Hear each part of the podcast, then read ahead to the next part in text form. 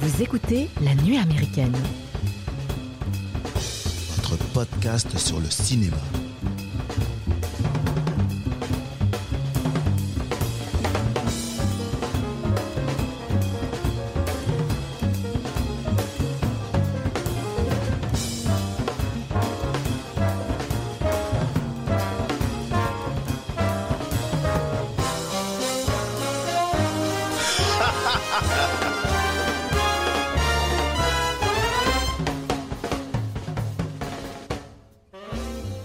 Bonjour les amis et bienvenue à la table de la nuit américaine. Aujourd'hui, on va vous parler d'un film de moustachu, Police fédérale Los Angeles, sorti en 1985 de William Friedkin, le réalisateur de L'Exorciste. Et dans le casting de ce joyeux film, on y retrouve William Dafoe, William Louis Peterson et même, comment il s'appelle? Turturro? John, John Turturro. Turturro. Et C'est Willem. C'est pas William, c'est Willem Dafoe. Willem. Willem, pardon, excuse-moi. Et en seconde partie d'émission, nous allons chanter et danser en vous parlant du dernier Spielberg, West Side Story, et on ira vivre un bout d'été italien du côté de Naples grâce à Netflix et le film La main de Dieu. Bien sûr, on terminera cet épisode par les coups de cœur de toute l'équipe de la nuit américaine. Mais avant de vous présenter l'équipe présente autour de cette table, je vous pose la question qui animera nos débats. Le cinéaste et le faussaire partagent-ils l'art d'altérer la réalité?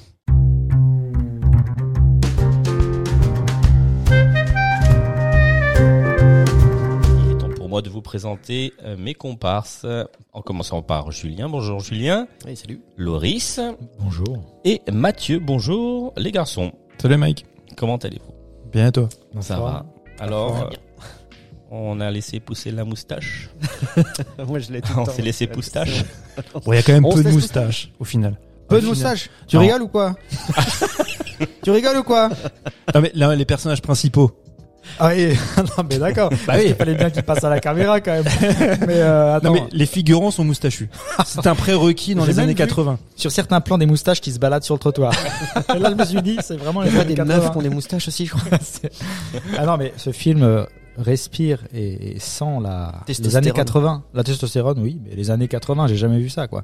Ah, sinon, oui, oui et non. Oui, oui euh, j'ai jamais vu ça. Si, si, on l'a déjà vu.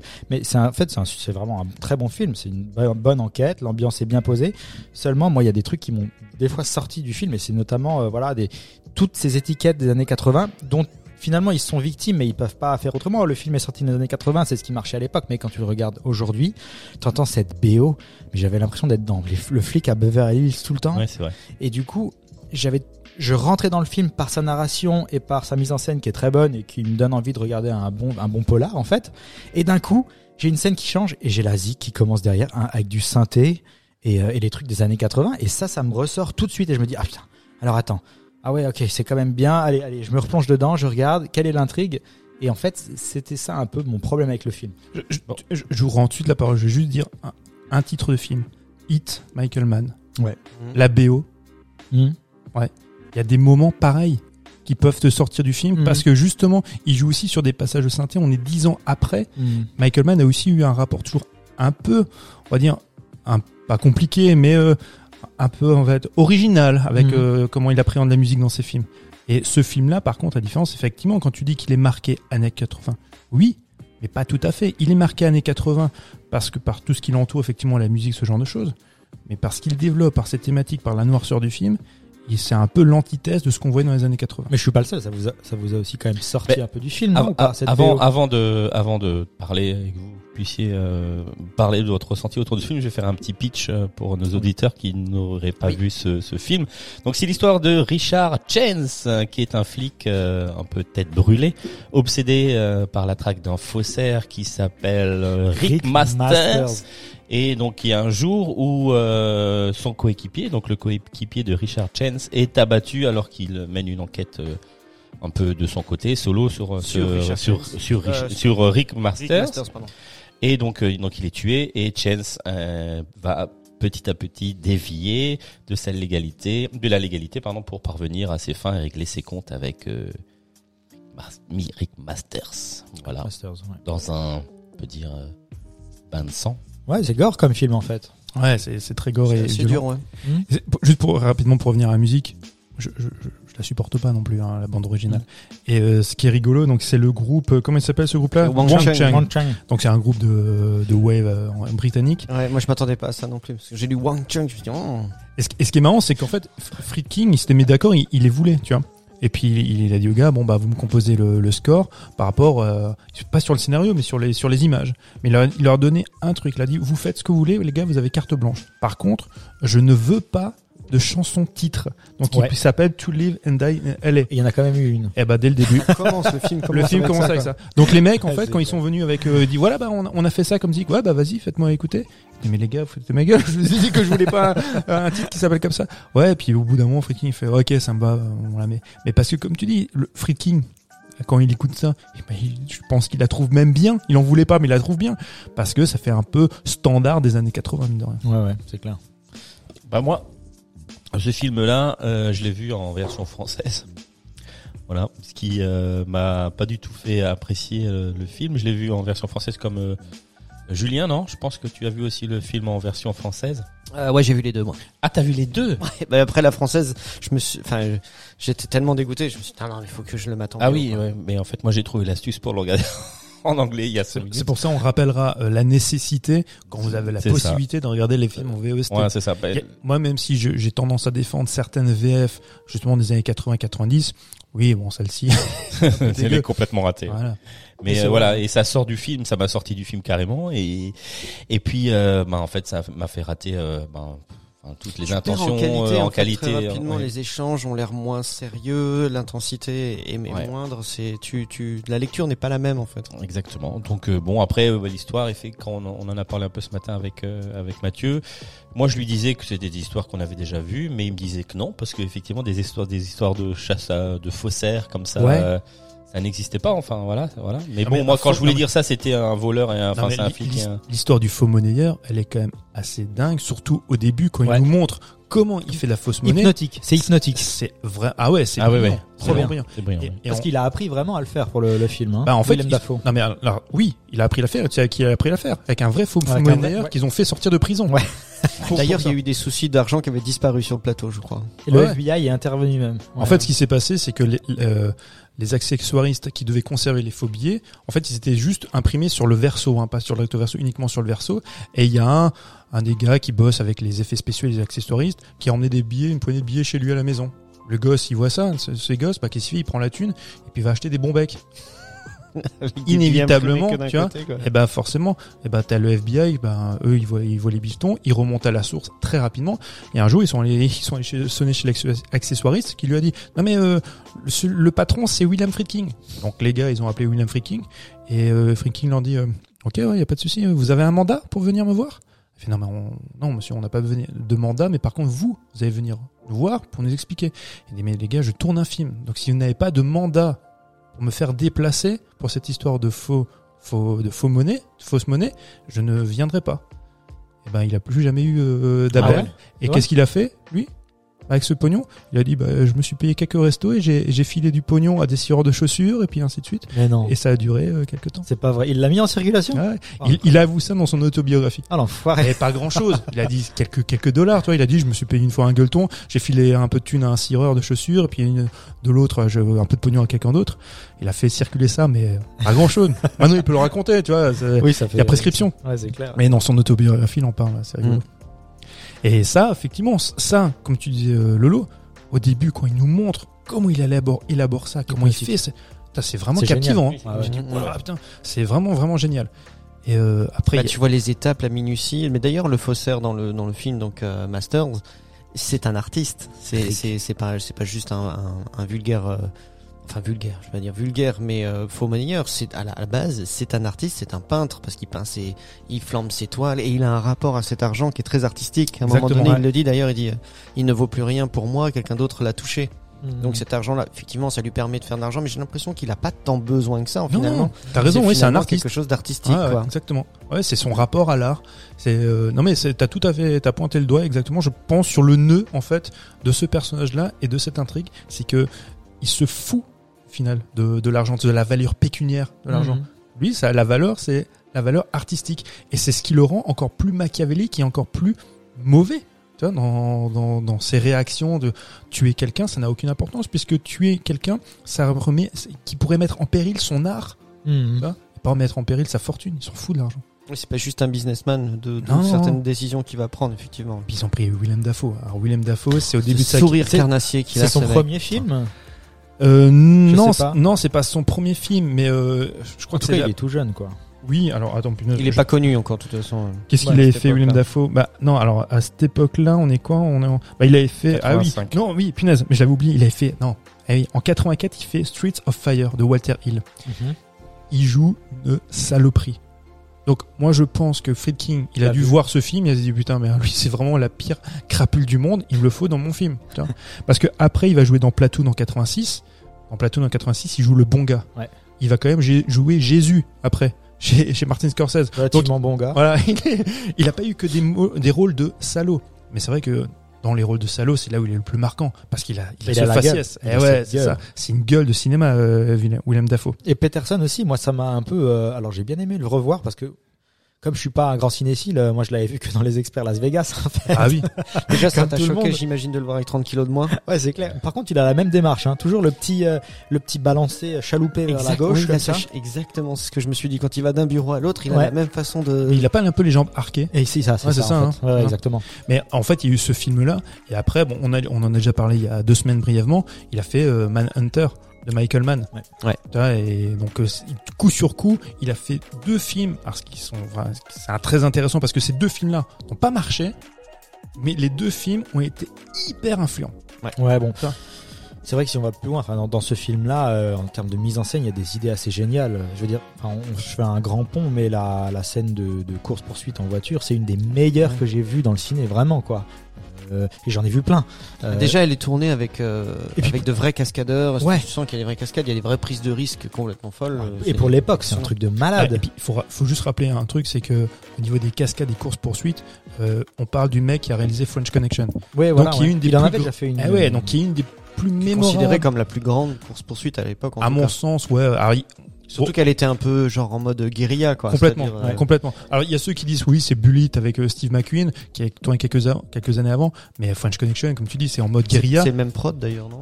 Alors c'est même prod, mais euh, ouais, oui. Je, alors putain, je, je- maintenant le nom, nom m'échappe. Je sais plus qui était à la, à la prod. Mais en tout cas, Friedkin, quand il quand il fait French Connection, enfin quand il choisit de faire euh, Police Fédérale Los Angeles, il dit je veux faire mieux que French Connection. Ouais. Donc euh, tu vois, près de 15 ans après. Et euh, là où c'est dingue, juste pour euh, venir là-dessus, euh, sur la course. Levin à Hein la production. Irving Levin à la production. Irvin Levin, ouais, c'est ça, exactement, tout à fait. Et euh, ce qui est rigolo, c'est que le, le chef op qu'ils ont choisi, donc le, le chef opérateur, c'est Robbie Muller. Robbie Muller, donc qui était connu pour les faire les films chez Vin Wenders comme Paris Texas. Friedkin le voulait absolument parce qu'il s'est vachement joué, c'est sur sur la lumière, sur les contrastes dans la lumière. Le film est très chaud, tu vois, à ce niveau-là. Et il le voulait lui. Et au moment de faire la, la course poursuite, Muller il dit ah mais les gars, moi je suis incapable de faire ça. Hmm. Je, je suis pas capable. Donc c'est- ils ont pris un petit gars. Il y avait un petit jeune qui traînait dans le coin, un novice qui lui dit ouais non mais c'est bon, moi je peux le faire. Toi tu peux tu peux faire le chef op. Ouais ouais je peux le faire. Et ce mec là, vous savez qui c'est? C'est Bob Yeoman. Ah mais c'est qui Bob Yeoman? Bah, Bob Yeoman c'est Ah, le. C'est qui Bob Eh ben, bah, merci Mike. C'est le chef opérateur de Wes Anderson. Rien à voir. Ah oui, d'accord. Il fait tous les films de Wes Anderson. Donc la patte visuelle que vous voyez chez Anderson, c'est ce, ce chef opérateur là. Ouais. Et ce mec-là, il fait ses, ses bases, ses gammes chez, chez Friedkin pour une scène de course-poursuite. Énorme. Improbable. Ah, c'est clair. Ah, vraiment improbable. Mais le mec, en plus, il a 20 ans. Il est tout jeune hein, quand il fait ça. Énorme. Mais en même temps, moi, je le comprends. T'as as le chef-op qui dit, moi, je suis incapable de le faire. Là, il y a un second assistant d'assistant de mon cul, tu vois, qui tourne et fait, non, mais euh, moi, j'ai 20 ans, mais je peux le faire. Et Friedkin, il regarde, toi, tu peux le faire, ouais. Ok, bah, tu vas le faire. Ah, c'est Moi, clair. moi, je trouve ça génial. Ouais. Franchement, je trouve ça exceptionnel. Là, tu lances une carrière si c'est si c'est réussi. Quoi. Ah oui, bon, par contre, si c'est un flop, euh, le mec en, qui est en face de toi, c'est Friedkin, euh, tu, Tu tournes plus, quoi. Tu tournes plus, c'est fini. Tu vois. Mais euh, non, non, la scène de course poursuite, elle est dingue, Mhm. est vraiment dingue. Ils sont quand même à contresens à un moment donné sur une bretelle Ouais, ouais. d'autoroute. non. Ah ouais. Aussi, il y a plusieurs procédés qui ont été très intelligents euh, euh, pour filmer et tout. Ça a été, c'était, c'était quand même, ça c'est, ça ressort du lot parce que si c'est, c'est bien réfléchi, c'est pas. Ah bah t'as la quoi. caméra celui qui, qui est embarqué. T'as la voiture sur plateau. il y a exactement. plusieurs trucs qu'ils ont T'as la c'est le truc qui, qui se faisait pas avant. Alors caméra embarquée, ça se faisait d'une certaine manière, mais les caméras maintenant, ça paraît anodin, mais fixé, tu vois, sur euh, sur le véhicule. sur ouais. le véhicule. Enfin, ça, on, on voyait pas ça à l'époque. Mm. Et je trouve que maintenant, c'est- pas pour minimiser ce qui se fait maintenant. Il y a beaucoup de séquences de course-poursuite, on le refait en CGI maintenant. Mais c'est d'autant plus incompréhensible que, euh, si tu veux, le, le truc, moi j'ai toujours du mal à, comment dire, à me faire une idée euh, de l'importance d'un film qui est sorti dans les années 70, déjà parce que je l'ai pas vécu, et parce que je, il faut avoir les références autour, qu'est-ce qui se faisait avant, euh, tu vois, ou que, que- que Mm. fait ce film par rapport à d'autres en termes de réalisation, ne serait-ce que ça, ce que ça montre, est-ce que comment ça a été fait. Donc du coup, j'ai du mal à comprendre comment en fait il a, il n'a pas du tout fonctionné, sachant que il, il apporte quand même certaines Trop sombre. Beaucoup trop sombre, parce qu'avant, c'est quand on parlait des années 80, faut se rappeler que les, les, Est-ce que le- les films d'action, les buddy movies des années Ouais. 80, c'est dans un buddy movie qui est quand même un peu sombre mais avec une touche très humoristique. Je pense à 48 heures de Walter Hill avec Nick, Nick Nolte et Ouais. Eddie Murphy qui va lancer la carrière de Eddie Murphy. On est plutôt dans ce registre-là. On peut faire des séquences un peu de bagarre, un peu machin, mais pas, ce- pas ce côté glauque. parce qu'il y a quand même quand tu les vois tous les deux, puis même c'est, enfin c'est clairement, euh, ça a clairement été repris. Euh, justement à la fin, on en parlait tout à l'heure, on rigolait parce qu'on s'est rematé la scène euh, du, du terroriste sur le toit. Et juste à la fin, après cette scène, après cette scène là, ils sont tous les deux, donc le jeune flic, le vieux flic, sont assis euh, Ils ont une tous les discussion deux, à ouais. la. Et ils ont bah, c'est. Rick, c'est et Murtoff. en C'est ça, de l'arme fatale. C'est-à-dire et mot pour mot, ils reprennent la tirade. Aujourd'hui, si je te dis euh, putain, I'm too old for this shit, Ouais. tu vas me dire que c'est Murtoff. Tu vois, je suis trop vieux pour ces conneries. Tu vas me dire Clairement. ah oui, mais c'est l'arme fatale ça. Alors Ouais. qu'en fait, bah non, la première fois qu'on l'entend. Mais, mais Et cette réplique, elle est dans Non, ce mais- film-là. Richard Donner et quand il fait l'arme fatale, je Alors pense que l'arme fatale, c'est un succès, on est d'accord. Ah oui, c'est en 89, mais sauf que c'est il y a beaucoup plus d'humour. Mais par contre, je pense qu'il a vachement poncé ce film-là de, de Friedkin parce que le personnage de William, Pe- euh, William Peterson, c'est lui. Mmh, C'est absolument. le côté un peu euh, casse-cou, tu vois, Ouais, tête brûlée, complète, ouais, tête brûlée complètement borderline au final, hein, parce Mm. que c'est une espèce d'anti-héros. Ben, euh, quand Mel Gibson il fait l'arme fatale, c'est lui, mais dans une version, on va dire un peu plus pas policé, parce que c'est pas ça, parce qu'il est quand même très très meurtri aussi, euh, tu vois, euh, Mm. et très à fleur de peau aussi euh, Mel Gibson. Mais c'est pas un mauvais, tu vois. L'autre c'est un anti-héros complètement, hein, Mm. William Peterson. Mhm. Et on, on voit au, au final ce qui lui, ce qui lui arrive. Enfin, bon, on peut Ouais, pas spoiler, mais non, enfin, non, non, je spoil pas. je spoil- pas, Ah ouais, ok. mais on s'y attend pas. Non. Pas du tout. Ah non, alors là, non. Impossible à s'y attendre. Et Ça quand- le coup, ouais, Et dans surprise. un film comme ça, tu dis putain, c'est la tête d'affiche. Tu dis what, les gars? Vous, vous êtes sûr de, de vous aller? Et c'est pour ça qu'il est hyper atypique dans les années 80 parce Mhm. que extrême, extrêmement sombre dans ses thématiques, dans sa mise en scène, et en même temps extrêmement lumineux Ouais. visuellement. Tu vois aussi. Est-ce que le fait, ça je voulais te demander parce que toi t'auras peut-être la ref ou quoi, mais euh, enfin la connaissance de cette chose, c'est-à-dire de voir un policier, euh, alors après qu'il soit un peu, euh, qui, qui mette sa vie en jeu facilement et qu'il soit un peu tête brûlée, ça c'est une chose, mais le fait que pour arriver à ses fins, il aille complètement, euh, enfin il, va de l'autre côté finalement, il traverse la ligne et il devient, bah, ça c'est le même gars qui a fait la même chose, Ah ouais. c'est-à-dire c'est ça, c'est le, le personnage euh, devient lui-même un voyou un gangster. Et d'ailleurs parce qu'en plus dans le film on va le savoir mais c'est encore plus grave parce qu'il s'est finalement euh, enfin tu vois ça se retourne même contre eux parce qu'ils ils se rendent compte que ce qu'ils ont fait c'est encore plus grave. Et euh, Inspecteur Harry, il est pas comme ça un peu? N- Non, parce que inspecteur, ah, lui, il, il- oui, il peut- je, je- je vois ce que tu veux dire. Lui, il peut traverser effectivement la, la ligne blanche, mais euh, sauf que c'est jamais à son profit, pour son propre profit. c'est pour les C'est toujours pour quoi. la justice, tu vois. euh, voilà, euh, ouais. Mhm. mais parce que euh, bon là l'idée c'est ça aussi quand même parce que lui ce qu'il veut c'est absolument coincer Masters ouais, donc ouais, ouais. pour y arriver comme il n'arrive pas à avoir le financement de, de- du poste de police enfin de son de son directeur de, Oui, oui. de- Mais il joue quand même l'utile à l'agréable, par exemple, avec son indique, tu vois, il y a plein de choses où il est, Bah, le rapport, il, ouais. il- Oui, ça, il est extrêmement borderline à ce niveau-là, tu vois. Oui, sur d'autres, sur plein. de- C'est pour ça que je dis, en fait, ce mec-là, il devient pas, euh, un- si tu veux, un- une sorte de bad cop quand son coéquipier euh, se fait assassiner. En fait, il l'est déjà avant. Ah oui, Il est, Ouais, c'est c'est juste un mec, euh, c'est un bad cop, c'est un flic qui se sert aussi de ça pour euh, bah, des faveurs de femmes, pour avoir du pognon à droite à gauche. ouais. Bah, tu sens que c'est un, c'est pas un ripou, mais un peu quand Pas même. loin, pas loin. Mais, mais en fait, je, je- je pense quand, quand je vois ce film, je pense que mis à part euh, son nouvel acolyte qui va l'accompagner, qui va prendre la, la suite de l'ancien qui s'est fait assassiner, qui lui vraiment euh, euh, le candide, tu vois Il envers. est plus intègre aussi. Voilà, c'est ça. Mais tous les autres, je pense qu'ils sont un peu comme ça. Ils représentent, c'est la police de Los Angeles, tu vois, qui, euh, à un moment donné, il faut arriver à ses fins, quoi. Mhm. Peu importe, tu vois, le- les, les moyens qui sont mis en place, quoi. D'ailleurs, le duo euh, fonctionne pas trop mal, je trouve. euh, Le duo de flics, quoi. Ah, le, duo, Oui, pardon. oui, oui. Good cop, bad cop, entre guillemets. euh, Ouais, le, ouais. le- celui du début ou celui de la celui, Non, non, non, non, bah non. je- celui le- de la fin. Celui du milieu. Enfin, fin, oui, oui, quoi. oui, milieu fin, oui. Mais je- moi, je trouve que ça fonctionne bien, d'autant plus que euh, il n'y a pas véritablement de moment on peut dire, c'est de moments vraiment complices. Mm. Tu sais, qui toi Non, spectateur, détestent qui toi hein. spectateur te prend par la main et te dit, bon, on est antinomique, mais on s'apprécie. Tu sais, à la âme fatale, tu vois. Ils, ils ont besoin. L'autre, il a besoin de, de, de- Mm. William Peterson a besoin de l'autre pour voilà. Il, il arrive, sinon il peut pas mener à bien, tu vois, son enquête. Et il lui dit même, moment, je t'aime pas, je pas, on n'est pas, on n'est pas amis, Mais quoi. C'est ça. Il y a pas de faux semblant, tu vois. C'est pas au bout d'un moment, allez, on boit une bière parce qu'on est quand même potes. On est différents, mais on est des, frères, des frérots. Non, pas du tout. Ouais, Non, ouais. non. Bah, on en a parlé, mais d'ailleurs c'est vrai aussi quand tu, euh, il y, a, il y a une- il y a un grand antagonisme entre l'un et l'autre. Même déjà, tu- on avait parlé de ça dans Seven et on n'a pas parlé de ce truc-là, mais c'est vrai que euh, même quand ils vont boire des pots, les keufs, après leur tournée, après leur truc, t'as l'impression que c'est un peu le truc nécessaire, tu vois. Mhm. C'est-à-dire, faut décompresser de la journée, faut boire un coup. On débrief quasiment à deux, même si on s'aime pas. hein, on n'est pas, ils sont pas encore des potes. Mais tu vois aussi à un moment donné euh, Brad Pitt et et Morgan Freeman dans Seven quand ils boivent un coup une des premières fois. D'ailleurs, euh, euh, ils s'aiment pas du tout et tous les deux ils se le disent qu'ils ont pas du tout la même vision du monde et qu'ils s'apprécient pas particulièrement. Tu vois, d'ailleurs il lui dit ok je sais que vous m'appréciez pas mais juste me prenez pas pour une merde quoi.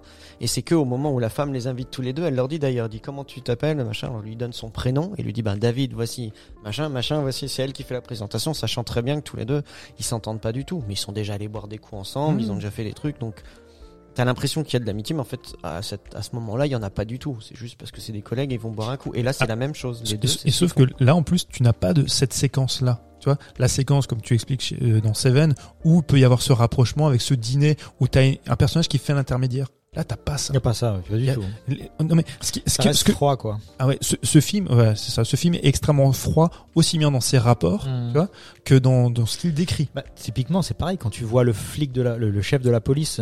Euh, C'est le père de, euh, de Downey Junior. C'est Johnny Downey ah Senior. ouais, Ah ouais, ouais. ouais. Je Mais- je savais pas. je- Mais tu vois, il est Pas très, trop de ressemblance. ils hein. sont Ah non, tous, trop, ils sont tous très très froids. Euh, Il y a le collègue de justement euh, William Peterson qui vient de mourir, un flic qui approche de la retraite. Le mec, il en a rien ouais, à cirer. Il le mentionne même pas. Dire, il est juste là. Ah non, mais votre truc, arrêtez de m'emmerder. T'es là. Ah oui, d'accord. C'est pour ça que c'est vrai que toutes les relations montrées dans ce film sont très très froides. Même la relation finalement de Peterson avec la l'indique. Euh, bon, euh, ok, ils ont, horrible. ils ont des relations sexuelles, mais euh, Non, mais il vient, il vient de coucher avec elle et puis elle, Il elle- la jette elle comme lui- une à chaque fois qu'elle, ah oui, Oui, clairement. parce qu'il et puis elle, elle revient en plus. exactement. Mm. Et lui, à chaque fois, il lui dit des trucs horribles. Quoi. C'est pour ça que ce film ne peut- pouvait pas marcher. C'est un film qui n'est pas aimable.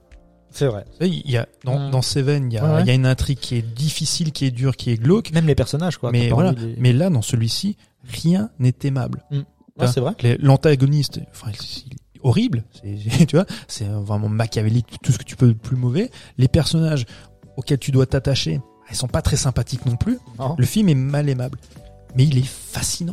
Même, Ouais, même, même le, le bah, l'autre, euh, l'autre flic euh, du, du binôme, euh, c'est aussi difficile de l'aimer en fait euh, parce c'est que John Vulkovich, son nom comme ça en soi, je crois. C'est joué par John Voilà, C'est la seule chose que je comprends pas avec ce personnage. il est un peu en livre moite. Ouais, et c'est pour ça que je, là, c'est mon seul bémol sur ce film. Bon, je vais rien spolier, mais ça, ça métamorphose en fin Ah de oui, film. en fin de film. Ah ouais, ça se fait en 10 minutes. Hein. Tu sais quoi, moi c'est le truc je me suis dit non. C'est pas Pareil. possible. Non, ça, ça fait pas ça. C'est c'est la seule chose en fait, parce que bon, tr- ouais, je vais faire très vite. Je trouve ce film très très bon, surtout parce qu'il a apporté par son influence.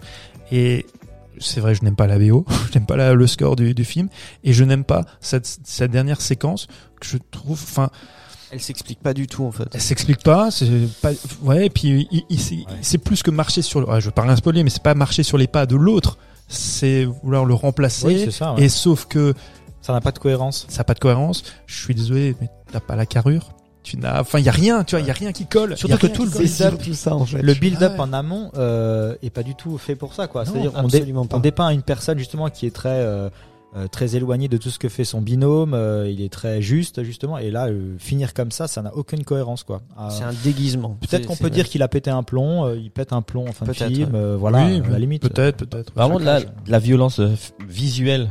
Parce que il, Extrêmement vi- violent, ouais. ouais. ouais. Et graphique, ouais, ouais. ouais, c'est ha- hallucinant de voir des nous- explosions de crâne. C'est ça. des- En fait, on nous épargne rien Ouais, dans, dans ça. ce, dans ce film. Alors, Ah, je les pense que headshots, ce qui est- euh. alors c'est pas c'est pas spécialement euh, graphique pour moi dans le sens où euh, visuellement on a déjà fait des trucs bien plus dégueulasses. Ah non, quand tu- en quand tu- 85. 85. Alors, en quatre- si, alors, le- je- Ouais. là où je rejoins Jules, en 85, dans les films d'horreur, oui. Clairement. Mais pas dans fait films pire, a comme ça. pire. Mais dans un film policier que tu es censé vendre au, au grand, Au grand public. euh, ouais, Parce que c'est- normalement on n'était pas censé voir, c'était le, c'était le sang. Bah, ouais, mais tu, enfin, je veux dire, ça, tu vois des crânes montre, qui s'ouvrent, quoi, enfin des. Euh, ouais, ouais, je Qui sais pas. Explose, quoi, Moi, j'avais, j'ai eu l'impression que c'était un petit peu mal foutu quand même de temps en temps où tu vois la tache rouge Ouais. sur le visage et c'est Oui. un peu mal fait. Non mais non, en fait, mais je vois ce que vous voulez dire dans la violence du fait que je montre que la balle a atteint le crâne et a fait euh, Exploser la tête, quoi. parce que- non mais ouais. sur- non mais surtout en fait, c'est l'acte en lui-même de tirer dans le visage Dans de le vi-. Oui, c'est Ouais, ça voilà. déjà. Qui ouais. plus est quand tu es policier. Ouais, ouais. Ce qui est, Mmh. enfin, c'est interdit. Mm. Ouais, ça. Il y a une convention dans le Tu cinéma. tires dans les dans les jambes, dans les. C'est Voilà. mais- C'est, comme moi, ça me fait toujours penser, tu vois, à, à Clint Eastwood et à John Wayne quand euh, euh, quand on, on disait euh, Don Siegel, je crois que c'est Don Siegel qui disait à John Wayne, il, il devait tirer sur euh, sur un personnage dans le dos. Il dit, mais moi je ne tire pas dans le dos. Et il fait mais comment ça? Mais non mais je, je ne tire pas dans le dos. Et le, bah, l'autre lui dit mais Clint Eastwood lui il l'aurait fait. Oui, mais moi je suis pas ce gamin moi. Je suis pas de cette génération là. Moi, tu vois, c'est c'est c'est le fait euh, Ouais, on- ouais. dans une certaine époque du cinéma, si tu es tu représentes la justice, tu tires face au gars, tu le tires pas dans la tronche, tu le tires pas dans le dos, tu, le- tu le tires dessus, non pas pour, il y a pas un plaisir de la violence, mais c'est pour le neutraliser. Ouais, Demain matin à l'aube, quoi. Et, ça- et en fait, oui, c'est ça, c'est le duel, si tu veux. et en fait, avec l'arrivée, effectivement, Clint Eastwood et le cinéma italien, le western italien, on tire dans la gueule des gars. On Mm. tire dans le dos des gars. Mais sauf que c'était, c'était genré dans un western particulier qui est, qui s'est très peu développé aux États-Unis. Tu vois, c'était la patte européenne. Et Freaking, il impo, il importe cette patte européenne au cinéma dit mainstream. Mhm. Tu vois, du polar dans les années 80. Ouais. C'est dingue. Vraiment, c'est dingue. Ouais. Non mais et quand moi je parlais d'influence, c'est pour ça que je pense aussi que ce film était en, en avance sur son temps, c'est que on voit ces codes là au niveau de la narration, dans ce que ça raconte, ses thématiques et sa violence, surtout à partir des années 2000 avec les séries. Ah oui, oui, oui. Il y avait Starsky, énormément. Starsky Hutch. euh, il y a des vibes Starsky Hutch dans ce film un petit peu, non? Starsky Hutch, un peu un peu vénère. ça, ouais, ouais. Un peu Non, vénère. alors là, juste une alors vite fait sur Starsky Hutch. Euh, nous, on a Starsky Hutch, le Starsky Hutch qu'on a vu en France, Qui est en France. non censuré. Exactement, complètement édulcoré aussi par euh, par euh, par la VF. Le doublage. Mais si vous le voyez, moi j'ai eu l'occasion de voir quelques épisodes de la version originale. Bon, des épisodes qu'on m'a conseillé parce que il y avait aussi le propos qui voulait ça. C'est extrêmement sombre. C'est en fait le Huggy, les bons tuyaux, le Huggy qu'on connaît, qui est le macro sympa, qui est l'indique. Et là, dans la dans la version originale, on nous rappelle bien que c'est pas juste l'indique rigolo, c'est un putain de macro. Bah justement, le macro sympa, c'est trop. Et ouais, il y a pas, c'est pas la pime sympa, c'est vraiment le macro. Ah, c'est quoi. ça. Mais on Et est- Starsky ouais. Hutch dans la version euh, Quinry, c'est beaucoup plus noir, Ouais. beaucoup plus sombre que ce que nous on a vu. Ah ouais, c'est vrai qu'on a aussi hérité nous de cette période où on était quand, quand on était des gamins et tributaires de la télé. En fait, on voyait les choses en VF et il y a énormément de choses qui sont, comme on le disait tout à l'heure, qui ont perdu euh, de leur sens et à Parce la que lecture Starkey parce que c'était la VF, elle était euh, dimanche à elle était 15h, mal non foutue quoi. Oui, oui, mais c'est des Ouais, trucs c'est ouais. c'est familial, euh, bien sûr. Après, moi, j'ai que des bons souvenirs, hein, Starsky Hutch. Moi, Ah Starsky Hutch en VF, je kiffe, hein, mais vraiment. Et, Ah bon. et ce film-là, donc Friedkin, euh, il en a pas. Est-ce qu'il l'a vendu après? Est-ce qu'il l'a bien vendu? Est-ce qu'il l'a utilisé pour, euh, tu vois, se vendre? Euh, euh, Comment est-ce qu'il a été perçu Grosse euh, déception pour Freaking. Et niveau de, du, du, du box-office, ça a donné quoi? Parce que j'ai des bon. chiffres. Catastrophe. mais Ouais. Ils sont pas rentrés dans leur. Si, ils ont quand même fait des bénéfices, quoi. Mais euh, il y a 6 millions, 6 millions de budget. Bon, je sais pas combien il a fait. Mais le truc qu'il y a, ouais. c'est que Non, ils lui, ont- il sort de deux succès monumentaux où il a défoncé le box-office, que ce soit La French ou que ce soit L'Exorciste. Et là, il s'essaye. D'accord, hein. ce sont deux films qui ont très très bien Ah oui, oui, fonctionné. oui, hein. oui. Donc c'est, tu vois, il est, c'est toujours pareil, c'est ce qu'on disait, c'est que le mec, il est attendu. Non, mais là, il est plus attendu. Très honnêtement, il est plus attendu. Parce qu'en fait, euh, l'Exorcist French Connection, on est tout au début des années 70. En fait, il y a un film qui va, en fait, qui va, qui va le faire tomber de son piédestal et qui est pour moi son chef-d'œuvre, c'est The Un Sorcerer, qui est en 1977. Donc c'est euh, c'est le convoi de la peur avec euh, Roy Et- Scheider. et celui avec euh, Pacino, il est aussi avant, du coup? Ah, ah, ouais, ça c'est après c'est la chasse en 1980. Celui-là, j'ai, j'ai vu, c'est vénère. hein. spécial. hein. Ouais, ouais, il est très très vénère, mais il était pareil. C'est un film qui a été euh, The Cruising, qui a Ça, été c'est normal, hein, mal- que ça mal- passe pas. Oui, bah oui. Ça, ça- alors là, on peut pas faire moins mainstream que ce film-là. Mais par contre, The Sorcerer, sans déconner, c'est un putain de chef-d'œuvre. On a eu l'occasion, on peut le voir depuis maintenant une dizaine d'années parce que c'est un film qui était perdu. hein. Et euh, donc c'est le c'est le C'est remake une du réadaptation encore. c'est le remake du Cellar de la peur de Henri-Georges Clouzot qui était donc C'est euh, très bien. qui est un- déjà un bon Ouais. film, qui a un super film où avec le même palmier tu fais 36 000 décors, donc c'est quand même très fortiche. Mais le, le film de Friedkin, c'est un chef-d'œuvre. Sauf que très rapidement, je parle juste de ce film très très vite. Euh, Friedkin à l'époque quand il fait ce film, il donc il le tourne, c'est avec euh, Roy Scheider, t'as Bruno Kremer et l'autre nom qui m'échappe. À l'origine, il aurait dû avoir Steve McQueen, il aurait dû avoir Marcello Mastroianni et Lino Ventura. Oui, donc, Donc, un... Le casting de dingue.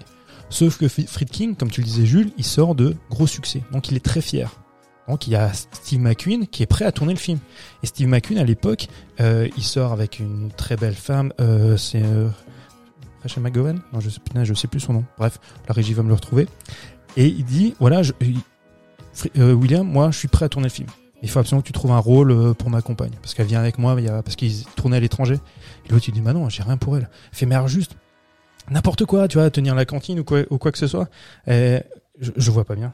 Ah, désolé. Ah, Ali McGraw. Ouais. Ouais, Ali, putain, sublime femme. Et, euh, et du coup, ben, Steve McQueen, il dit, ben, ouais, non, si elle peut pas venir, c'est, moi, je, je fais pas le film.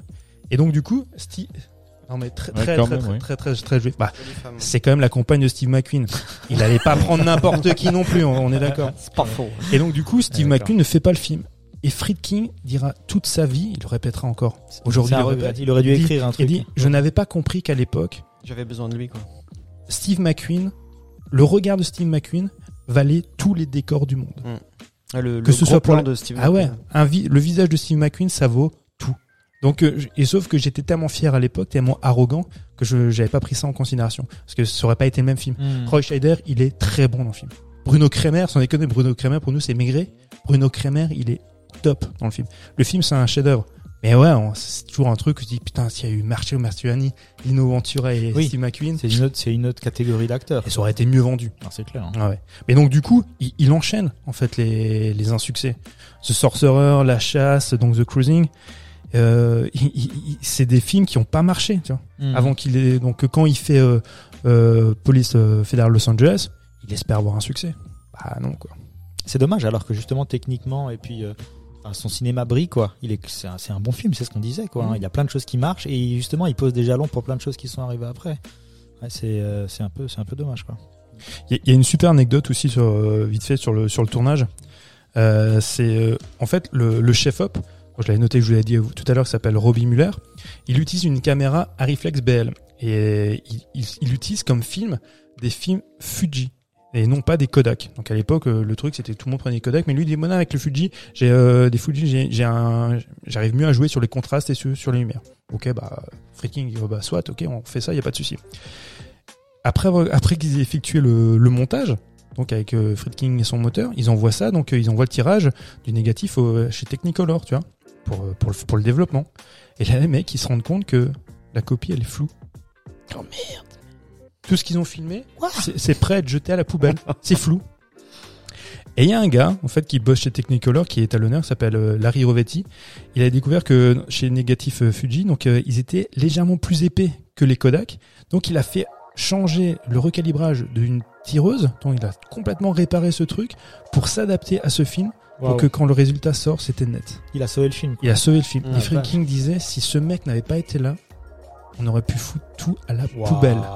Là tu te tires une balle. 6 millions de dollars, 6 millions de dollars à la poubelle. Ah ouais, T'as fini, fini Allez, c'est bon. On a fini. Non mais Bon les gars, c'était pas mal, bravo. alors Félicitations à tous. j'ai pas de notion. hein. Je sais pas comment ils travaillaient à l'époque. C'est quand ils font le montage que ça c'était pas perceptible. Je, je sais pas, tu vois, à ce moment-là. Mais quand Ah ouais, ils ouais, quand ouais. ils vont on envoie leur tirage, tu vois, chez chez Technicolor, que les mecs se rendent compte que c'est flou. Waouh. Ouais, t'as un petit coup de chaud, je pense. Ah là là, tu trembles quoi. Là tu trembles. tu m'étonnes. Ouais, mais c'est ce, ce, ce gars-là aussi, de- il a, il a, il a tout un, il a un passif qui est particulier aussi derrière la caméra, tu vois. Et il a une façon de faire les choses. Et ça a aussi été épouvantable certains de ses tournages, notamment Sorcerer. C'est, Ah oui. ce qui paraît, c'était l'enfer. Il y, a, Ah il y a ouais. une scène, la scène du pont. A, je crois, ils ont pris deux mois ou trois mois pour la tourner. Ils est tournaient, ils avaient que deux, parce qu'ils ils jouent aussi avec des lumières très, euh, très peu, très peu euh, synthétiques. Enfin, c'est-à-dire, il utilise beaucoup Oui. la lumière Oui, naturelle. c'est en lumière naturelle, Et exactement. du coup, euh, ils ont, genre, ils pouvaient filmer la scène que de 7h à 9h le matin. Ils ont fait une, Iñárritu. Et euh, bah, parce qu'ils pouvaient, ils avaient pas le choix. Et du coup, enfin bon, bref, ça a été, Ouais. ça a été catastrophique. Et lui, en plus, il gueulait euh, beaucoup. il est très exigeant. Il a Ouais, changé, ouais. je sais pas combien de fois de. De À cette époque-là, t'as- impressionnant. À cette époque-là, deux tournages en fait qui sont épiques. C'est effectivement Apocalypse Now Ah et ouais. euh, Sorcerer. Apocalypse Now c'était un Ouais, aussi. euh, Et Sorcerer, c'est un peu pareil. Entre les mecs qui tombent malades, entre, enfin, il y a rien qui se passe comme prévu, quoi. Et euh, la seule différence, c'est qu'Apocalypse Now est quand même rapidement euh, tombé, sur- enfin, a fait, de- a fait des profits. Avec Sorcerer, euh, putain, tout il le a monde a oublié. éclaté quoi. le budget. Hein. Je crois qu'il était, il aussi. Ouais, il ouais. était aussi aux alentours du même pas une dizaine de millions d'euros. Il a fini à plus de 20 millions. Ouais, non mais, t'imagines à il a- l'époque. il a rapporté que 9 millions d'euros. donc Ouais, c'est une cata. C'est une cata. Ouais. Maintenant, pour beaucoup, effectivement, c'est un film culte et peut-être son meilleur film. Enfin, si vous n'avez pas l'occasion, regardez-le. Surtout que maintenant, il y a des copies vraiment fantastiques. Tu vois, c'est là, t'en prends plein la tronche. Tu te dis, waouh, putain, mais quel film, quoi. Et t'es t'es tendu quand même. Ouais, euh, ouais, déjà, pendant- le ah, Tendu, j'avais t'es tendu, mais. pas Ne le dis même pas que t'es pas tendu. hein. Non, c'est pas le même registre, mais j'ai essayé de le trouver en VOD ou quelque chose. Euh, Sorcerer? Ouais, Sorcerer. le convoi de la peur, le sorcereur, là. et- Je, je l'ai euh, chez moi. Ah, bah voilà. Ah euh, super film. Et voilà, donc Police fédérale Los Angeles. Moi, si vous voulez, on fait rapidement un tour de table pour donner son avis. Moi, je trouve que c'est un très grand film, même si effectivement la BO, j'aime pas, j'aime pas trop la fin. Mais je trouve que c'est un film hyper influent. Et je pensais que c'était intéressant de voir ce film-là, surtout disant voilà ce qui était, ce qu'on pouvait faire dans les années 80 à différence de d'autres productions. Ouais. Ouais. Ouais. Écoute, euh, ouais, bah, c'est un- t'as un peu fait le tour. Euh, après, c'est toujours agréable de voir euh, Willem Dafoe jeune euh, et William Peterson dans des films. Je trouve que c'est un bon acteur, donc je l'avais pas vu assez, donc ça m'a fait plaisir. Ça reste un polar aussi qui suit bien. euh, le coup de la fausse monnaie qui est créé aussi, c'est assez cool à voir. Mais comme dit, ouais, il y a beaucoup de choses des années 80 qui sortent un peu du film euh, là. Mais, Mm. mais ou sinon, euh, Ça c'est- vieillit c'est- mal. franchement, je me suis pas ennuyé. Donc euh, moi, pour moi, c'est déjà mon principal. euh, Toi, c'est ton baromètre. moi, c'est mon baromètre. hein. Si je m'emmerde pas, euh, c'est que le film est relativement bien. Donc, euh, Ouais, moi c'est vraiment aussi j'ai beaucoup aimé, mais c'est c'est- ce qui m'a aussi euh, vraiment interpellé, c'est c'est ce côté. euh, ça vient, ça vient probablement du réalisateur qui a une vue très, euh, comment dire, pessimiste un peu de, de l'homme et qui le, qui le voit de manière générale comme quelqu'un de violent d'assez d'assez mauvais. Tu vois, il le dit dans plein d'interviews aussi quand même, qui, qui considère. euh, Le le- mec, chose de nihiliste, moi je trouve dans Ouais, ce tout- tiens. Ouais, enfin, mais là, oui, mais il y a rien. euh, Le mec, il. Misanthrope. Son héros, son héros, il est vraiment, il est terrible. bah, comme on hein, l'a dit, euh, personne n'est aimable, quoi. Ouais, ouais, et puis c'est c'est tellement montré, puis même les relations entre les gens, tout est. En plus, il y a, il y a- il y a- je pense, alors je sais pas est-ce que c'est une critique euh, qui a été euh, vraiment voulue de la part de- du réalisateur, mais le l'argent pour de l'argent, ça c'est complètement ouf, tu vois, les mecs qui avec de l'argent, du vrai argent achètent le faux argent. Enfin, c'est ça, comme, tu sais, ça prend des, il y a une, tu sais, une, une mise en abîme de la thune, Ouais. que- et la, et en plus, donc, tu montres bien que c'est une monnaie, cette monnaie de singe là qui, qui ne vaut rien finalement, tu vois, et que finalement à laquelle on va donner de la valeur, et ben c'est ce qui inter, euh, comment dire, c'est qui, c'est ce qui régit toutes les relations humaines. Tu vois, lundi qu'elle est avec le mec que parce qu'elle veut du, elle est avec euh, euh, euh, Chance parce qu'elle a besoin d'argent et parce qu'il lui met la pression. Lui aussi veut tout le temps de l'argent quand il pourrait lui en donner. Par exemple, quand il décide d'aller voler les voleurs, euh, il, sait qu'il a besoin de 30 000 pour faire son autre affaire, donc il lui reste encore 20 000. Et à la meuf euh, qui lui donne sur un plateau quand même ces informations, qui prend des risques, euh, avec qui il couche, il la maltraite dans, sa façon d'être avec elle. Même quand elle, enfin, lui dit ouvertement de toute façon que c'est une serpillière, quoi, tout Mhm. simplement, et qu'il n'hésiterait pas à la refoutre en tôle si jamais elle, lui- elle lui servait plus. Mm. Et il lui, il lui donne que 5000, donc tu sais très bien qu'il veut se garder une grosse partie de l'argent encore, euh, encore pour lui. Enfin, euh, et, et- et tout le temps, c'est ça. Et c'est très, euh, c'est c'est une vision très noire en fait, Ah hein, ouais, quand ouais. même. De, Ah ouais. Et donc, est-ce qu'on a répondu à notre question qu'on avait posée initialement euh, au départ? Le cinéaste et le faussaire partagent-ils l'art d'altérer la réalité? Oui, alors non, on n'a pas répondu à la question du tout. Mais est-ce qu'on euh, a une réponse bah, à apporter? Oui, parce que à mon sens, il altère la, la réalité parce que euh, rien que sur le rendu effectivement de l'image et surtout sur le euh, l'image qu'on a des années 80, parce que tu, tu dis qu'il fait très années 80, mais euh, nous et qui plus est aujourd'hui, on vit un peu sur euh, sur cette nostalgie des années 80 où tout est tout est magnifique, tout est rose, tout est c'est une bulle de savon. Euh, là, tu vois que coup, non, non, non, ouais. Ouais, du tout. Et dans les années 80, ça, ça dénote particulièrement parce que la, la- le cinéma, euh, le polar, le cinéma d'action des années 80, il joue beaucoup sur des registres quand même de comédie, ce que tu n'as pas du tout là. L'avènement du bunny movie, c'est là, hein, Ouais, dans les années à fait. 80. Comme moi, il y a très peu, pas, pas du tout de traits humoristiques dans le film. Mis à part le nom des personnages. Rick Masters, mais j'ai pas de rire. il, y a, il y a un mec qui s'appelle Max Waxman. dire, Waxman. je veux dire, euh, ouais, c'est, voilà, ça, c'est tout. Mais tu sais quoi, même maintenant que avec le, même les, loca- les, les lieux qu'il a choisis dans, dans à certains moments dans ce film, c'est le LA qu'on te montre jamais. En fait. Exactement. Mmh, c'est vrai. tout à fait. Ouais. Oui, oui, oui. Non, mais en fait, justement, c'est Volontairement, c'est- il y c'est a absolument aucune- l'inverse. C'est parce qu'en fait, le cinéma a tendance à nous montrer une vision non réaliste du monde. Et euh, là, c'est un, peu l'inverse. C'est comme s'il te- il t'enfonçait la tête dans une sorte de réalité et il te le montre tel que l'est, c'est-à-dire tel qu'elle est, c'est-à-dire les policiers. Eh ben, ça peut être des mecs euh, pourris. les, euh, les les méchants, bah, ça peut être des artistes, tu Mhm. vois? Et Los Angeles, c'est pas que ça, ça, mais c'est aussi euh, le côté euh, euh, industriel. Julien euh, répond un peu parfaitement paumés, à la question. euh, paumé, Il n'altère pas la réalité, il a décrit. Il est décrit. Il montre la réalité telle qu'elle est réellement. En tout cas, Friedkin. Et ouais, ouais. Et ju- ju- ju- juste, Oui. juste un truc, je pense juste à quelque chose. Euh, à l'origine, c'est un roman. C'est un roman oui. donc de Gérald Petievich et qui était lui agent secret pendant 19 ans. Oui. Et au, au début du film, c'est quand on le voit et donc on s'imagine donc qu'il est garde du corps du président. C'est c'était son cas quand le gars venait le, le gars le président euh, des États-Unis.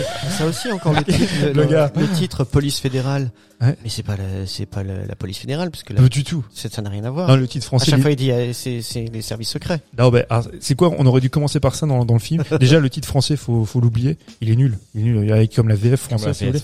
Mais c'est, ouais, Leventine LA, c'est quand même autre chose, quoi. Et c'est, enfin, c'est quand même plus parlant de ce qu'on voit, dans ce qu'on voit à l'image que Ouais. Police fédérale Los Angeles. Effectivement, ça pourrait être le titre d'une mauvaise série euh, américaine euh, policière, quoi. Clairement. Mais, euh, non, non, Bon. Très bon film. Très bon film. On le recommande?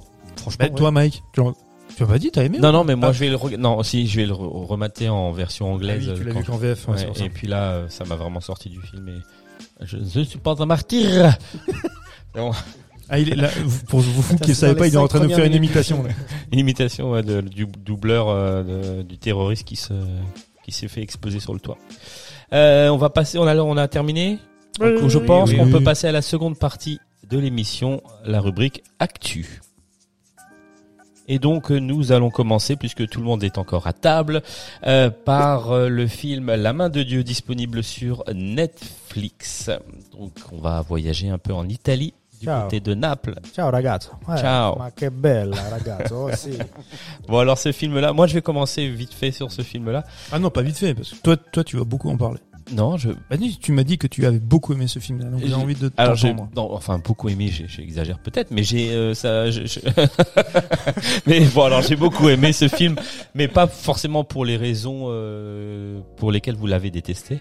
Ah, moi j'ai bien Moi, j'ai pas détesté.